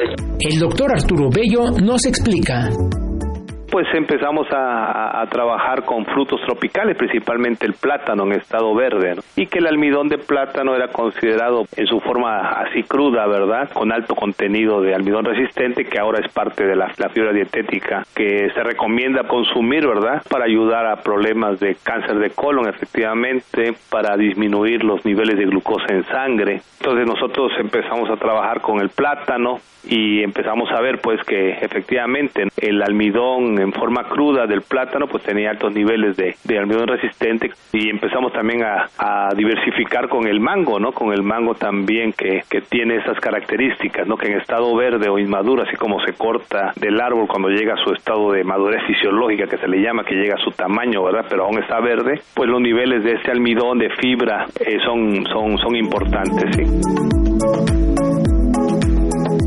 Este almidón resistente se encuentra en los mangos y los plátanos. Al llegar al intestino grueso como parte de la digestión, se fermenta por la microbiota que produce butirato, ácido graso de cadena corta que posee propiedades antiinflamatorias, proporcionando energía suficiente para las células que revisten el colon. Así que a mayor presencia de este ácido graso, existe un mejor efecto protector. A nivel del colon, pues tenemos una flora intestinal, ¿verdad? Una microbiota, pues bastante diversa, ¿no? Si nosotros le suministramos e-, esos carbohidratos, esa fibra que viene en el plátano, en el mango, pues esa microbiota le estamos dando su alimentación, entonces va a crecer en un estado saludable, entre comillas, va a producir sustancias que tienen un impacto en, en, la fisiología del ser humano, ¿no? Ya sea en el músculo, ya sea a nivel de los mismos eh, células del colon, ¿no? Los colonocitos, pues se mantienen en estado saludable, por llamarlo de una forma sencilla y evitan que las células cancerígenas empiecen a proliferar. Entonces, todo está en tratar de, cómo nosotros podemos combinar nuestra alimentación, que cada vez la gente se, fija un poco más en lo que va a consumir, ¿verdad? Y de esa manera, pues ayudar a la prevención. El equipo de investigación logró fabricar una harina con el almidón resistente de los mangos y los plátanos verdes para consumo diario que recubra el colon y evite así la generación de células malignas mango, el plátano en estado verde, que muy poca gente lo consume, ¿verdad? Entonces nosotros estamos tratando de mostrar alternativas y de decir, bueno, si nosotros tomamos el, el plátano que se colecta cuando ya los productores llegó a su estado de madurez fisiológica y aún está verde y, y hacemos una harina nosotros, esa harina la incorporamos a diferentes alimentos, ¿verdad? Una pasta, una galleta, un pan y le estamos incrementando el contenido de fibra. Entonces nosotros estamos con estos métodos de procesamiento buscando condiciones de cómo tratar ese mango, esa pulpa, a veces con cáscara, a veces sin cáscara del mango, del plátano en estado verde, donde prevalece el almidón, pero buscarle formas de cómo procesarla y que después incorporarla a algún alimento, como hicimos en algunas botanas saludables, hicimos también galletas. En la actualidad ya se tiene la patente de esta harina y los derivados del almidón resistente. Sin embargo, el producto aún no está a la venta, por lo que se busca el apoyo de la industria alimentaria para materializar esta innovación universitaria. Para Radio UNAM, Daniel Olivares.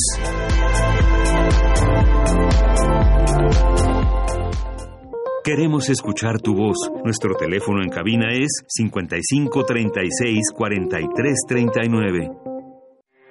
Porque tu opinión es importante, síguenos en nuestras redes sociales, en Facebook como Prisma RU y en Twitter como arroba PrismaRU. Internacional RU. Se confirmó el pedido formal del gobierno de Estados Unidos para extraditar al fundador de Wikileaks, Julian Assange, quien se encuentra recluido en una prisión de alta seguridad de Belmarsh, señalado de espionaje y revelar información clasificada del gobierno estadounidense. Miles de manifestantes mantienen violentos enfrentamientos con las autoridades en Hong Kong. Los ciudadanos protestan contra la propuesta de ley de extradición que autorizaría la extradición de criminales sospechosos a China. Habla Matthew Chung, secretario jefe de la Administración de Hong Kong. El gobierno de Hong Kong hace un llamamiento a las personas que bloquean las carreteras para que detengan sus acciones y permitan que el tráfico pueda volver a la normalidad lo antes posible. Me gustaría pedir a los manifestantes que mantengan la calma, abandonen el lugar lo antes posible y no cometan ningún crimen. El exministro de Exteriores, Boris Johnson, inicia su campaña para obtener el liderazgo del Partido Conservador y suceder a Theresa May. Lo hizo con el Brexit como tema primordial, comprometiéndose a sacar a Reino Unido de la Unión Europea en la fecha acordada. Después de tres años y dos plazos incumplidos, toca abandonar la Unión Europea el 31 de octubre. Y toca hacerlo con un acuerdo de retirada mejor que el actual, que ha sido rechazado tres veces por el Parlamento. Y permítanme dejar claro que yo no aspiro a un resultado sin acuerdo. No creo que acabemos con algo así, pero considero responsable el prepararse seriamente para un escenario así. Uganda reconoce un caso de ébola, el primero detectado en su territorio desde que en agosto del año pasado se declarara la epidemia de esta enfermedad en la vecina República Democrática del Congo. El afectado es un niño de 5 años que viajó con su familia a ese país, anunció la ministra de Sanidad, Aseng Jane. El caso del niño fue detectado por profesionales sanitarios en el hospital de Cagando con signos y síntomas de ébola. Fue inmediatamente trasladado y aislado en la unidad de ébola del hospital de Buera. Para su tratamiento, todos los demás miembros de la familia congolesa han sido identificados y permanecen aislados en el hospital de Buera. La Corte Constitucional de Ecuador retomará este miércoles el análisis del matrimonio igualitario, que busca establecer legalmente los derechos para la población LGBTTI. Con audios de Euronews, las breves internacionales con Natalia Pascual.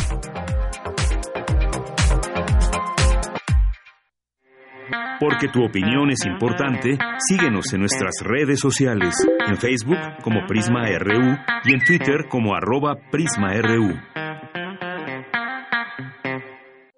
Queremos escuchar tu voz. Nuestro teléfono en cabina es 55 36 43 39. Debate RU.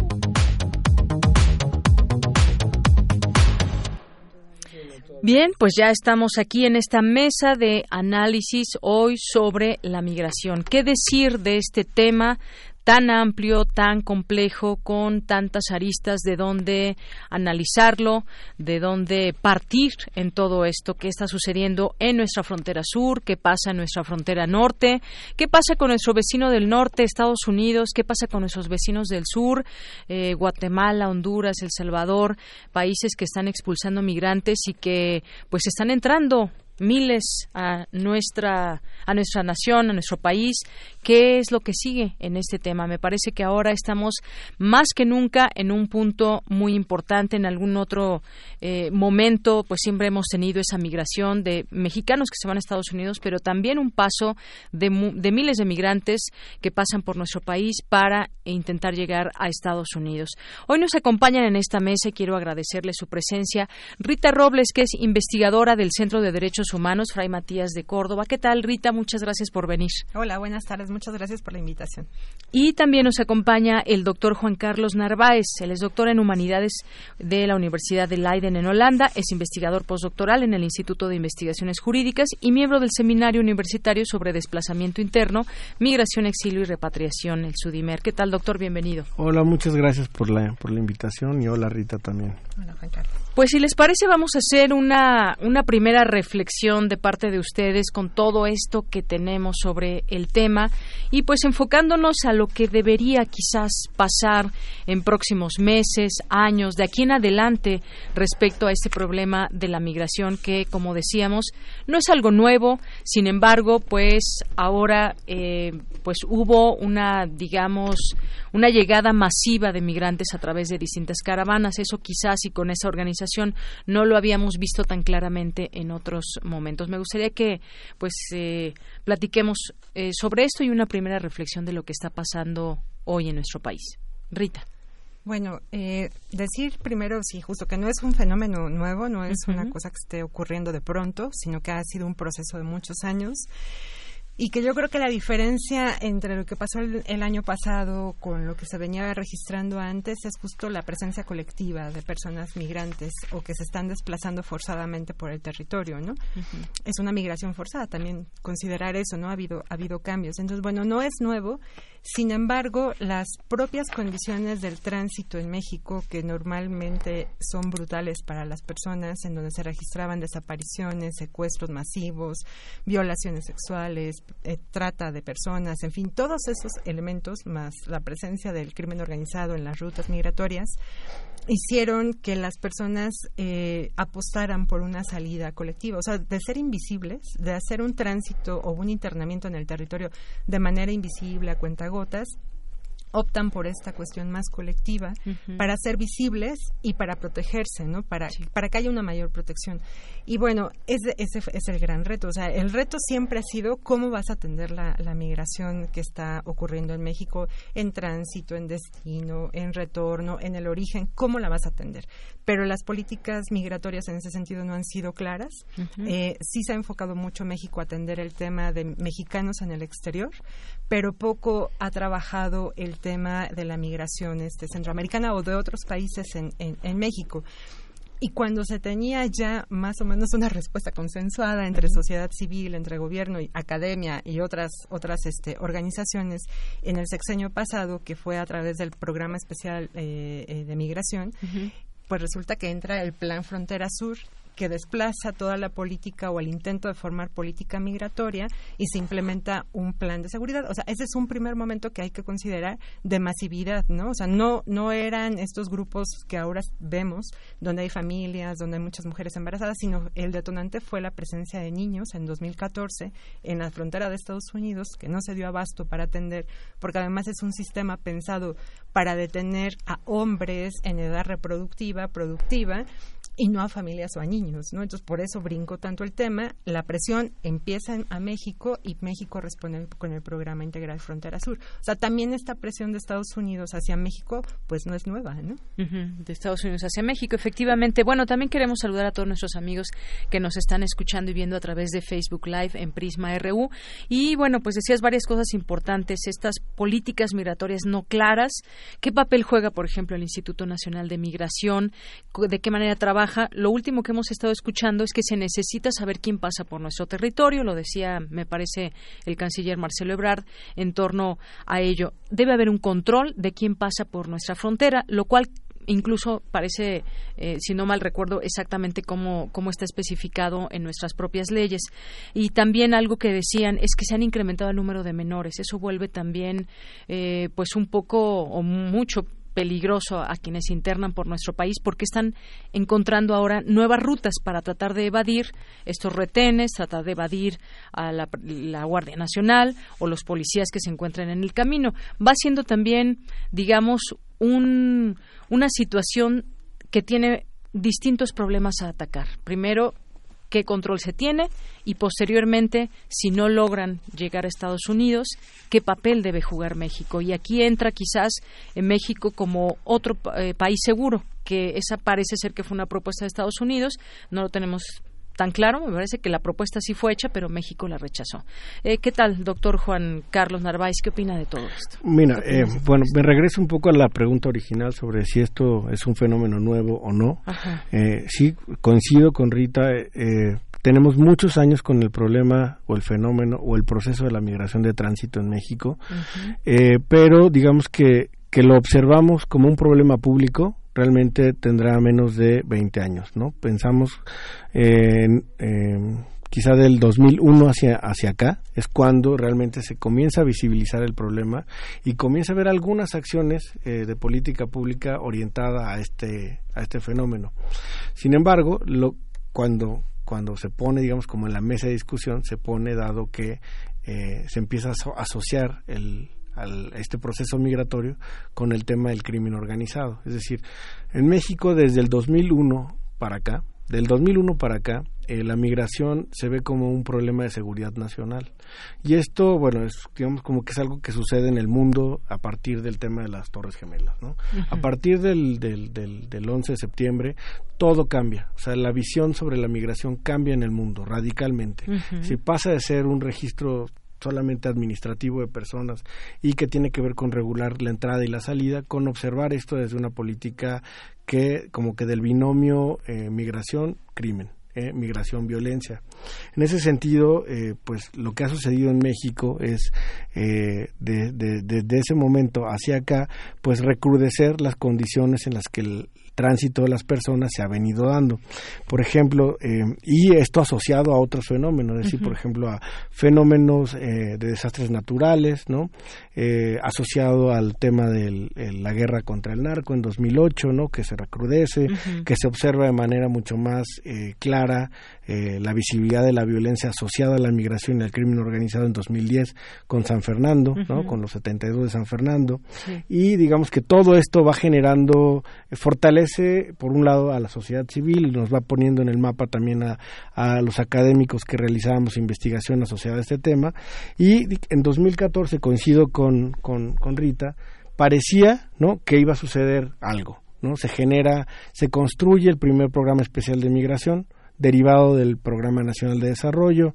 Hay toda una serie de organización con la sociedad civil, con académicos. Se comienza a dar voz a, las personas migrantes, tanto en el tema de México, Estados Unidos, Centroamericana, Centroamérica, México, eh, los extranjeros que residen en México, los retornados que mexicanos que, que están que están siendo devueltos o que de manera voluntaria regresan a México, el tema de los Dreamers, es decir, México tiene una serie, así, si, si queremos o sea, hablar de todos los temas que, que atraviesan el fenómeno migratorio, pues tenemos muchísimas dimensiones y cada vez más, es decir, en 2014 todavía el tema de, de, las personas en condición, en búsqueda de la condición de refugiada, no es, no, o sea, no eran un actor principal como sí lo es hoy.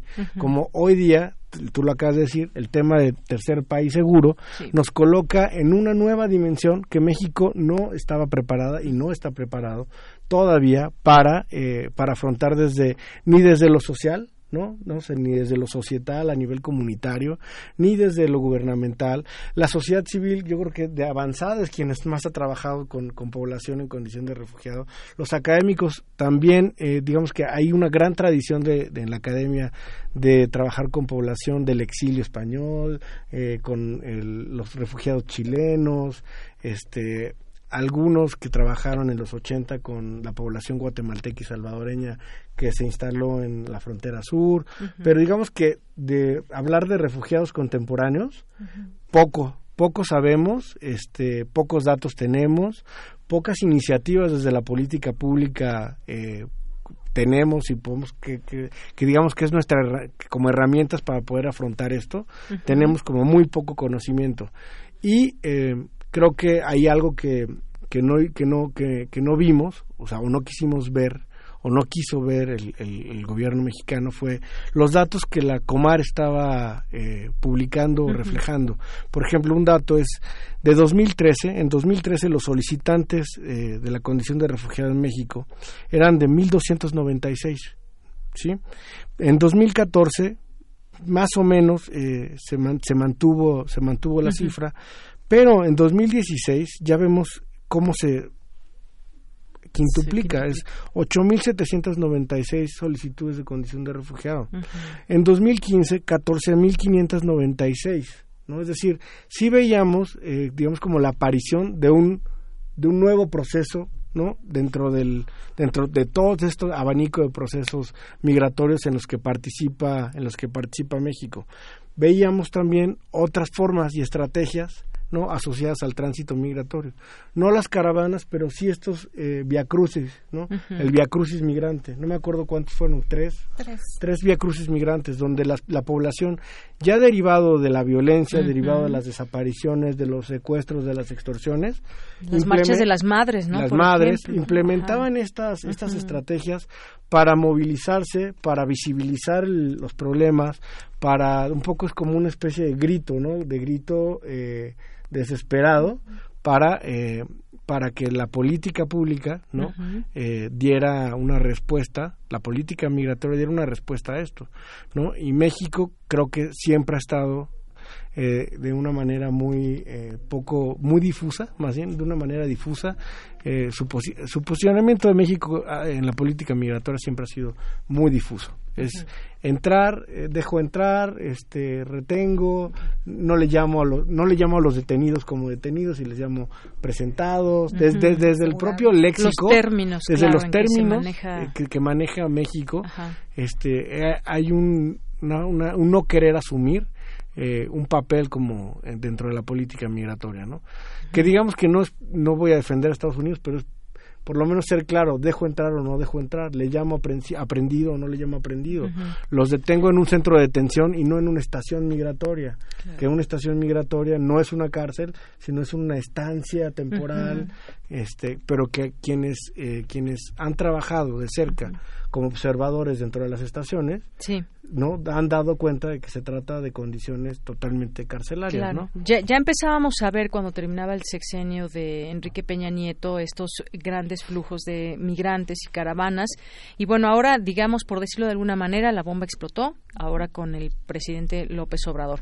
Vamos a seguir platicando de esto antes, si les parece bien, vamos a escuchar un reporte que nos tiene eh, la reportera Jenny Pascacho, eh, Pascacho de que es corresponsal del Heraldo de México y se encuentra en Chiapas, ¿verdad? Se encuentra en Chiapas y nos tiene un reporte de lo que está sucediendo con estos grupos que muchas veces pues ya están asentados esperando pues qué va a pasar próximamente con eh, su paso hacia Estados Unidos o su regreso a sus países. Cuéntanos, Jenny, muy buenas tardes. Gracias por eh, tomarnos esta llamada. ¿Qué tal? Muy buenas tardes, Deyanira, te saludo con mucho gusto. Pues para informarte que, pues hasta el momento el paso migratorio, eh, tanto en el río Suchiate como lo que es en la ciudad de Tapachula, Chiapas, continúa siendo totalmente normal y libre. Eh, hemos visto que han cruzado eh, decenas de migrantes en las balsas como lo hacen normalmente y aquí en lo que es la ciudad de Tapachula, Chiapas, lo que es la estación migratoria siglo XXI se encuentra abarrotada de eh, pues migrantes extracontinentales que buscan ingresar a esta estación para ser albergados. Ellos argumentan que no tienen ya las condiciones económicas para sobrevivir afuera en las calles y además te comento que en el albergue Belén, que es uno de los albergues más grandes aquí de Tapachula, Chiapas, también se encuentra sobrepoblado de eh, migrantes centroamericanos que también están en busca o espera de refugio o asilo. Ayer visitamos este, lo que es la Comar, aquí en Tapachula también, y ellos pues todos los días se anotan en una lista para que puedan ser atendidos. Ahí atienden a 100 personas al día, pero eh, sin embargo ellos hacen fila desde la madrugada, incluso a veces desde un día antes para que para no perder el lugar, pues ellos dicen que si pasan la lista y no se encuentran, pues es más fácil hasta el final y pues varias personas llevan incluso ahí durmiendo varios días. Ayer nos topamos con una familia de siete personas, una madre de familia con siete hijos que viaja desde Honduras debido a condiciones de vulnerabilidad eh, por sus hijas que eh, quisieron ser este pues eh, raptadas por el crimen organizado de de, este país eh, decidieron pues migrar a México. Sin embargo, dice que hasta ahora pues el trámite no ha, no ha podido acceder al trámite, le dan le han dado largas, le dicen mañana, mañana y pues no puede hasta ahorita acceder a pues a condiciones mejores de vida están durmiendo en las calles y piden dinero para poder sobrevivir. Ese es el panorama eh, general aquí en la frontera sur. Eh, no hay presencia aún de la guardia nacional. No hemos visto a personas que porten uniforme alguna insignia que diga eh, que ya se está desplegando los operativos que han dicho que de seguridad que van a tener en todo lo que es la frontera sur. Entonces se espera que el viernes ya se pueda ver pues la presencia de estos elementos en lo que es las márgenes del río Suchiate, pues por ahora el paso sigue siendo libre.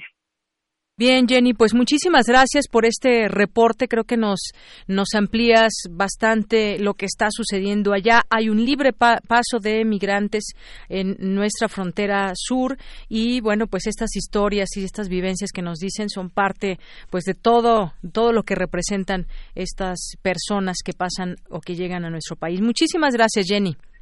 Mucho gusto. Muy buenas tardes. Hasta, hasta luego. Muy buenas tardes. Jenny Pascacho, corresponsal del Heraldo de México allá en Chiapas. Pues bueno, continuamos. Estas historias que tienen que ver con pues historias de pobreza y uno de pronto cuando queremos tratar de analizar las estrategias del gobierno, cuando queremos quizás un poco adentrarnos en qué es lo que debería de pasar en próximos meses y años, cómo, cómo hacer amigable, no sé si sea la palabra correcta, el paso de migrantes, porque van a seguir saliendo de sus países. Es como si tratáramos de detener a los mexicanos que quieren ir a Estados Unidos, pues es, es muy difícil por las historias. Pero, ¿qué, ¿qué debe suceder? ¿Sí debe haber un control o no de la frontera? ¿Ustedes qué opinan? A mí me queda todavía esa pues esa, esa gran pregunta. Debemos de tener un control, por lo menos saber quiénes son esas personas. A veces no traen papeles y es tener un registro del nombre que nos digan, con quién vienen, de dónde vienen. ¿Qué opinan sobre esto? Bueno, mira, ese es todo, A ver, ese es todo un Rita, tema sí. y ha sido, yo creo que el quebracoco del, del gobierno, ¿no? De la, la administración que sea. Si tener un control o no, la verdad no lo sé. Ni siquiera me animaría yo a, a decir es necesario o no. Yo creo que eh, más bien a lo que se tiene que poner atención es a la causa, a la causa que origina que... A, mí en realidad la pregunta de fondo es, ¿por qué tiene que salir una familia completa de Honduras, del Salvador, de Guatemala? ¿Por qué? ¿Por qué tienen que salir mamá, papá? ¿Por qué los abuelos? ¿Por qué personas con discapacidad? ¿Por qué niños? ¿Y qué tienen que decir esos gobiernos Claro. entonces? no? Entonces es, ¿qué es lo que está pasando en Centroamérica y desde cuándo se origina? ¿no? O sea, también, y, y la relación que tiene también Estados Unidos en todo esto, ¿no? O sea, esa, eh, no podemos tampoco olvidar el hecho histórico, ¿no?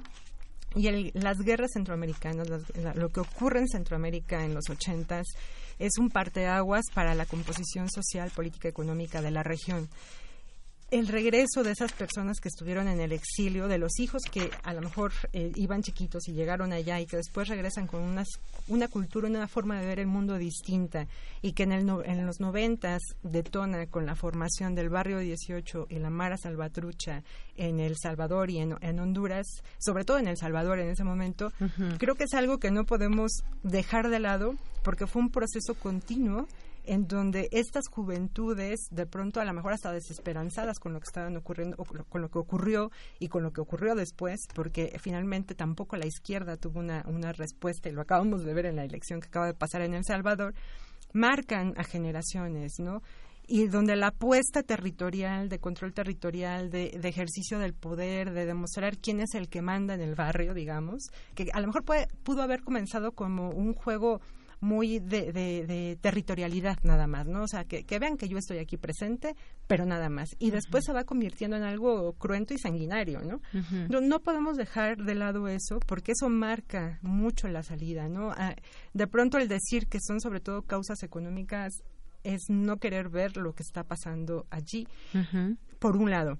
Pero por el otro, la intervención a través de megaproyectos, o sea, el desplazamiento forzado por mineras, eh, por el, la privatización o el uso del agua para, eh, eh, cuestiones industriales en la región, el, el implante de eólicas, de la palma, de, de, este, la palma africana, que van modificando este, pues formas de producción local y que tiene que ver con el Tratado de Libre Comercio que firmaron con, con Estados Unidos en, a mediados, de, bueno, más bien en el 2005-2006. O sea, todo eso marca y no se pueden quitar responsabilidades, ¿no? O sea, tanto de gobiernos locales como de esta parte internacional de la inversión, ¿no? Claro. Entonces, más bien es, es eso que es lo que origina y en consecuencia qué respuesta.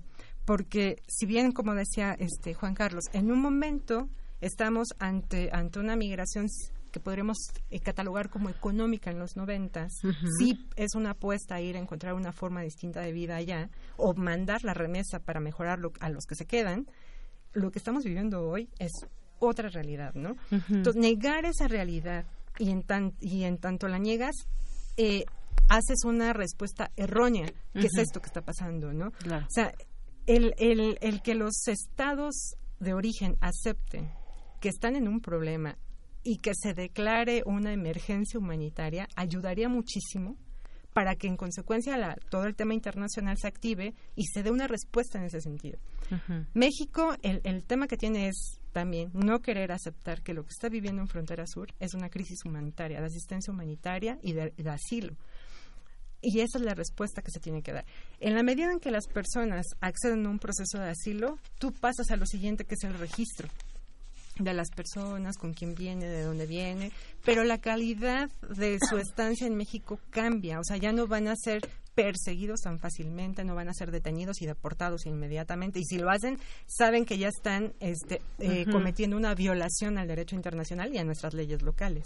Entonces, esa, ese, ese es como el brinquito. Ahora, el control migratorio del tránsito, eso es imposible. O sea, la porosidad, como le quieren decir, Claro. de, la, de la frontera sur es un reto muy grande. A ver, entran, ya les pedí tu nombre y todo, pero ¿cómo vas a vigilar a dónde va o dónde va a quedar finalmente?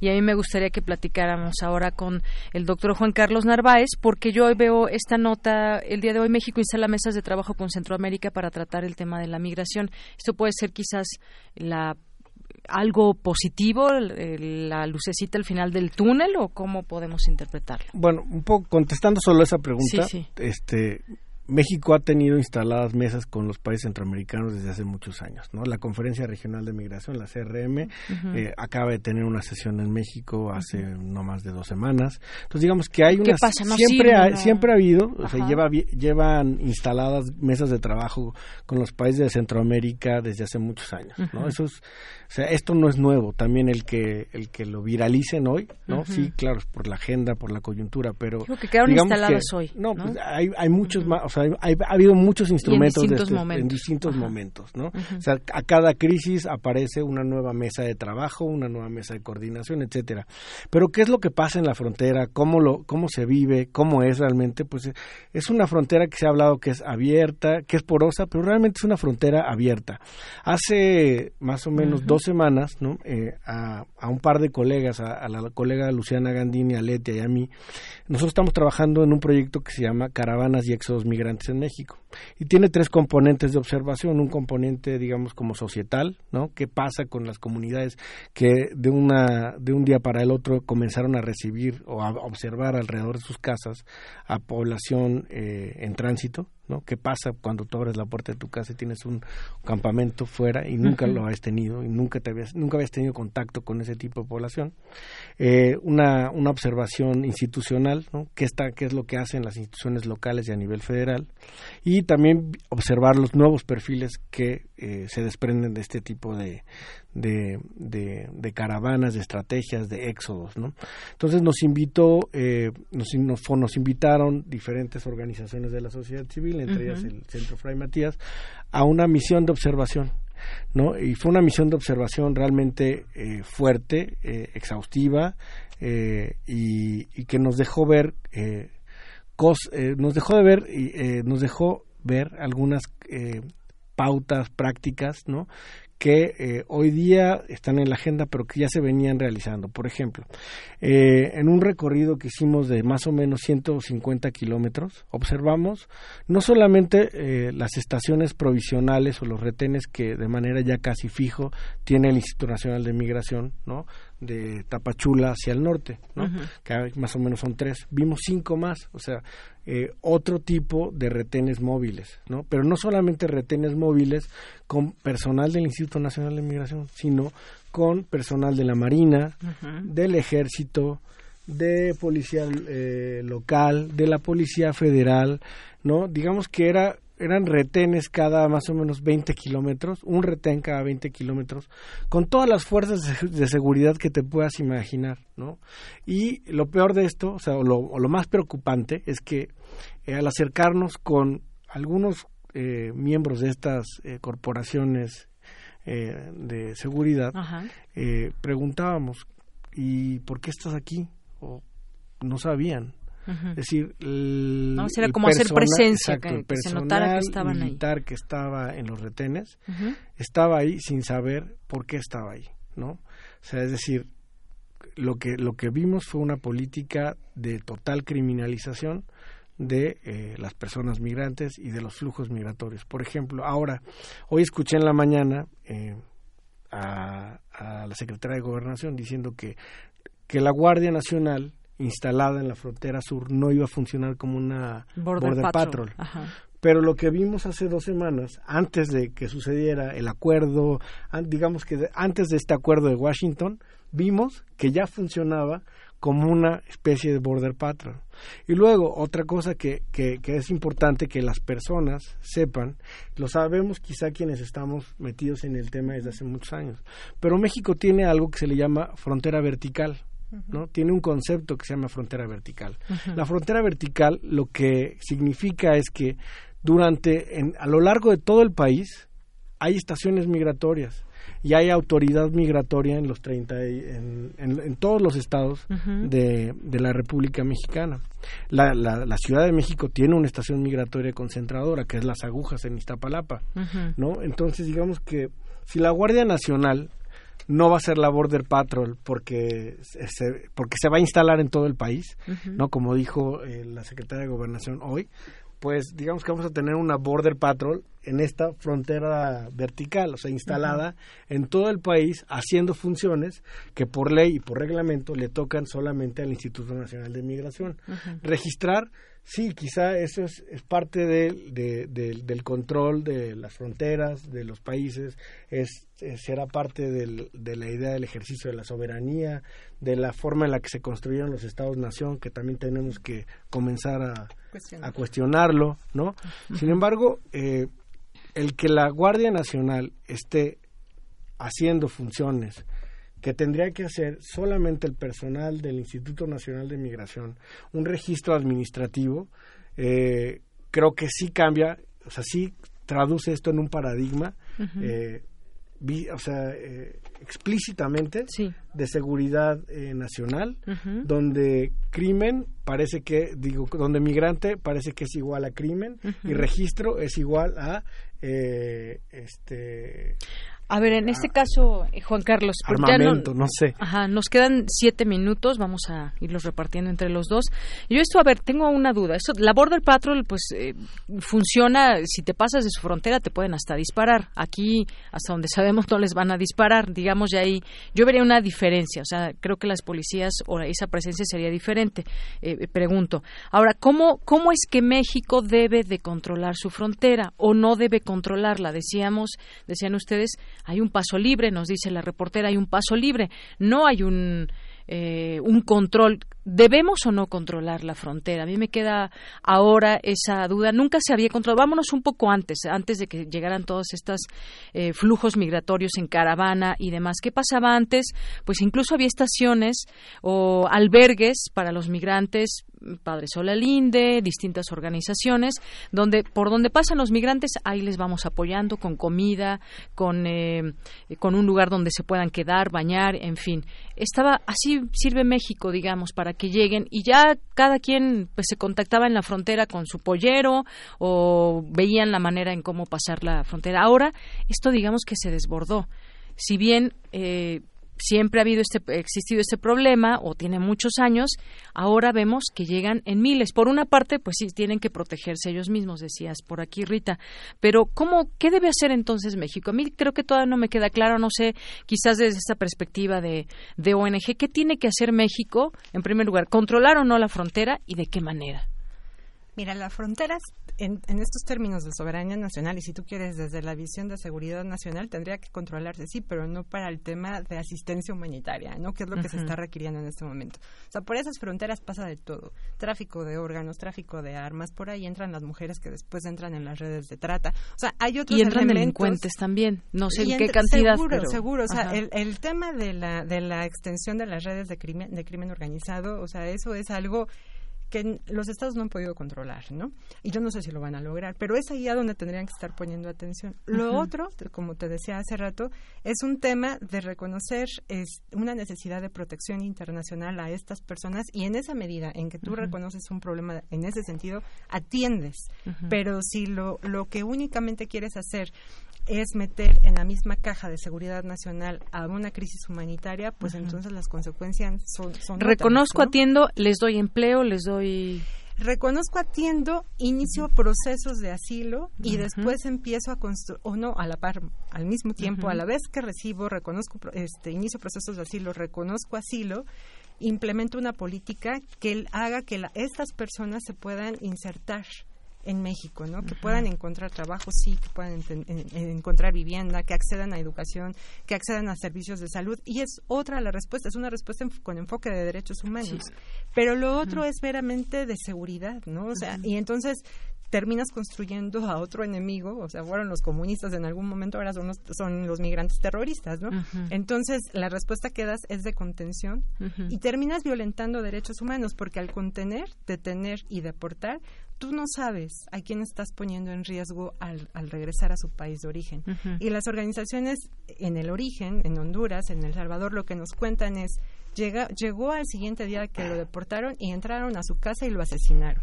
Lo mataron en su cama, secuestraron al niño que a final de cuentas no quería. Entonces, eso es lo que en ese sentido tendría que estar este cambiando. Ahora si hay un registro hay un registro del control de personas que entran de manera regular, porque sí hay que decirlo, la migración no es un delito, es una falta administrativa y la están tratando como un delito, como si fueran delincuentes. Entonces es una falta administrativa solamente, no entras con la visa punto. Pero no no pasa más, ¿no? O sea, no tendrías por qué mandarlas en detención a estación migratoria donde ocurren un tema, un chorro de cosas que incluso hasta en tortura pueden caer, ¿no? Pues vaya... La respuesta debe ser otra. Sí, sí, vaya que el tema es bastante, bastante complicado. Y bueno, pues a ver, ya para terminar, me gustaría una última reflexión, Juan Carlos Narváez, sobre este tema, porque pues sí, que ¿qué debe ser paso uno, paso dos? No tenemos como un formulario, un, un eh, instructivo, sino esto pues tiene muchas caras. Pues mira, paso uno, paso dos, paso tres, paso cuatro. No sé si lo podemos responder aquí, ¿no? Creo que para eso instalaron mesas con los gobiernos. O bueno, pues esa es la intención, se supone. Sí, yo quiero saber qué eh, responsabilidad van a tomar otros países también. Creo que algo que hay que reflexionar y hay que tener como en la agenda es que eh, la política, la cual sea la política migratoria que quiera implementar eh, México, ¿no? Tiene que ser una política congruente, es decir, no puede hoy eh, de, decidir vamos a dar eh, tarjetas por visitantes eh, por razones humanitarias y mañana eh, de la nada cerrar la puerta o la ventanilla y decir a partir de mañana lo que vamos a dar son tarjetas de visitante regional y después de la reunión con Washington decir ah bueno ahora no lo que vamos a hacer es tener a la Guardia Nacional para eh, controlar y detener el flujo migratorio porque nos van a revisar el, nuestras, nuestro, nuestro accionar en la frontera dentro de 45 días. Lo que creo que tiene que hacer México es, uno, eh, definir una política migratoria tener una política migratoria clara, eh, conceptualmente, pero también implementarla de manera clara. ¿no? Lo que ha pasado en México es que tenemos una política eh, que la lees y creo que es un gran instrumento de derechos humanos, pero en el momento de la implementación vemos que eh, justo eh, tenemos al ejército realizando acciones que tendría que realizar eh, una autoridad migratoria que es totalmente administrativa. El Instituto Nacional el, de Instituto Nacional de Migración. Luego, ¿qué, qué, qué, otra, ¿qué otra cosa podemos comenzar como a tener en la, en la reflexión? Es que eh, ¿Qué va a pasar si después de esos 45 días el flujo sigue avanzando? Es decir, lo que nos ha enseñado la historia es que más allá de cualquier muro, eh, las personas, si necesitan eh, moverse, caminar, andar, van a encontrar formas de hacerlo. También lo que hemos visto es que las redes de tráfico de personas, por cada muro que le pongas, van a poner tres o cuatro estrategias más creativas. Ahí está el muro de Estados Unidos y se sigue impulsando. Para, poder sortear a las autoridades.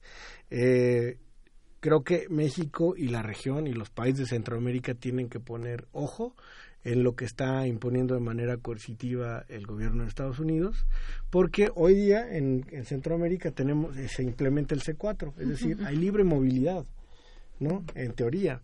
Pero, eh, ¿qué va a pasar si mañana Trump decide eh, que no solamente imponer este aranceles, aranceles a México, sino también a implementar esto con Guatemala, con El Salvador y con Honduras mm. y, y decidir, ah, pues el C4, pues creo que lo, lo más eh, factible y efectivo para que no lleguen hasta mi frontera sur es que el C4 se suspenda, ¿no? Y así como llamando eh, llamando eh, miembros de, de, su guardia nacional, creo, Estados Unidos, a la frontera con Guatemala, que el presidente de Jimmy Morales lo aceptó, ¿no? Que este, pensemos si eh, Nayib Bukele, que va, va, va, entrando a la presidencia de El Salvador, ¿no? Eh, su canciller en los primeros días dijo que no morderá la mano del, no se muerde la mano que te da de comer, hablando de la política de, El Salvador con Estados Unidos. Sí, entonces, y si pensamos en lo en Juana Orlando de Honduras, entonces digamos como que cuál es el escenario si la política exterior va a ser política de coerción, ¿no? O sea, ¿qué va a pasar con ya lo estamos viendo en México, la Guardia Nacional ¿no? en la frontera sur. Eh, ya tenemos presencia de eh, autoridades estadounidenses en la frontera de Guatemala, del lado de Guatemala. ¿Qué va a pasar? Ahora sigue El Salvador, sigue Honduras. Es decir, si hace unos años pensábamos que el paradigma era la libre movilidad a partir de, de, algunos esquemas ¿no? de, de movilidad de trabajadores inmigrantes, pues parece que lo que estamos viendo hacia, hacia el futuro es totalmente este paradigma hacia atrás, ¿no? Claro.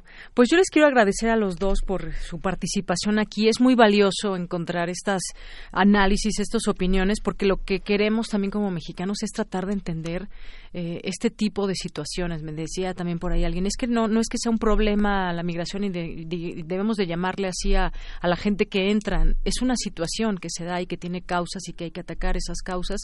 Y es un tema sin duda complicado. Vamos a seguir, por supuesto, hablando de este tema más adelante. Las cosas van cambiando de un día a otro y, pues, por lo pronto yo les agradezco a ambos esta, esta participación aquí en Prisma RU de Radio UNAM.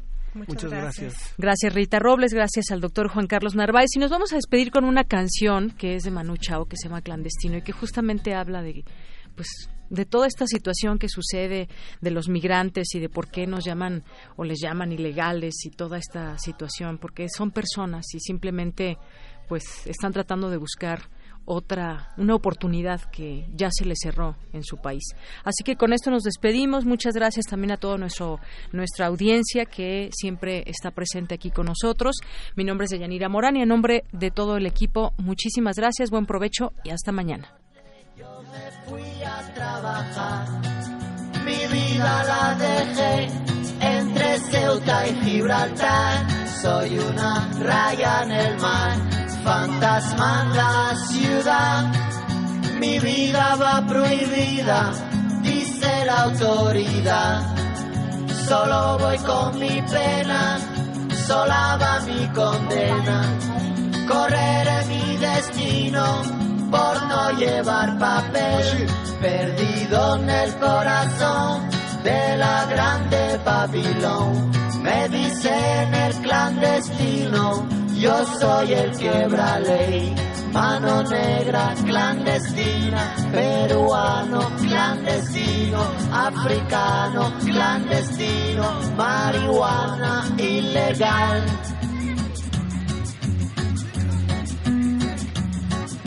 Solo voy con mi pena, sola va mi condena. Correré mi destino para burlar la ley, perdido en el corazón de la grande Babilón. Me dicen el clandestino por no llevar papel argelino clandestino, nigeriano clandestino, boliviano clandestino, mano negra ilegal.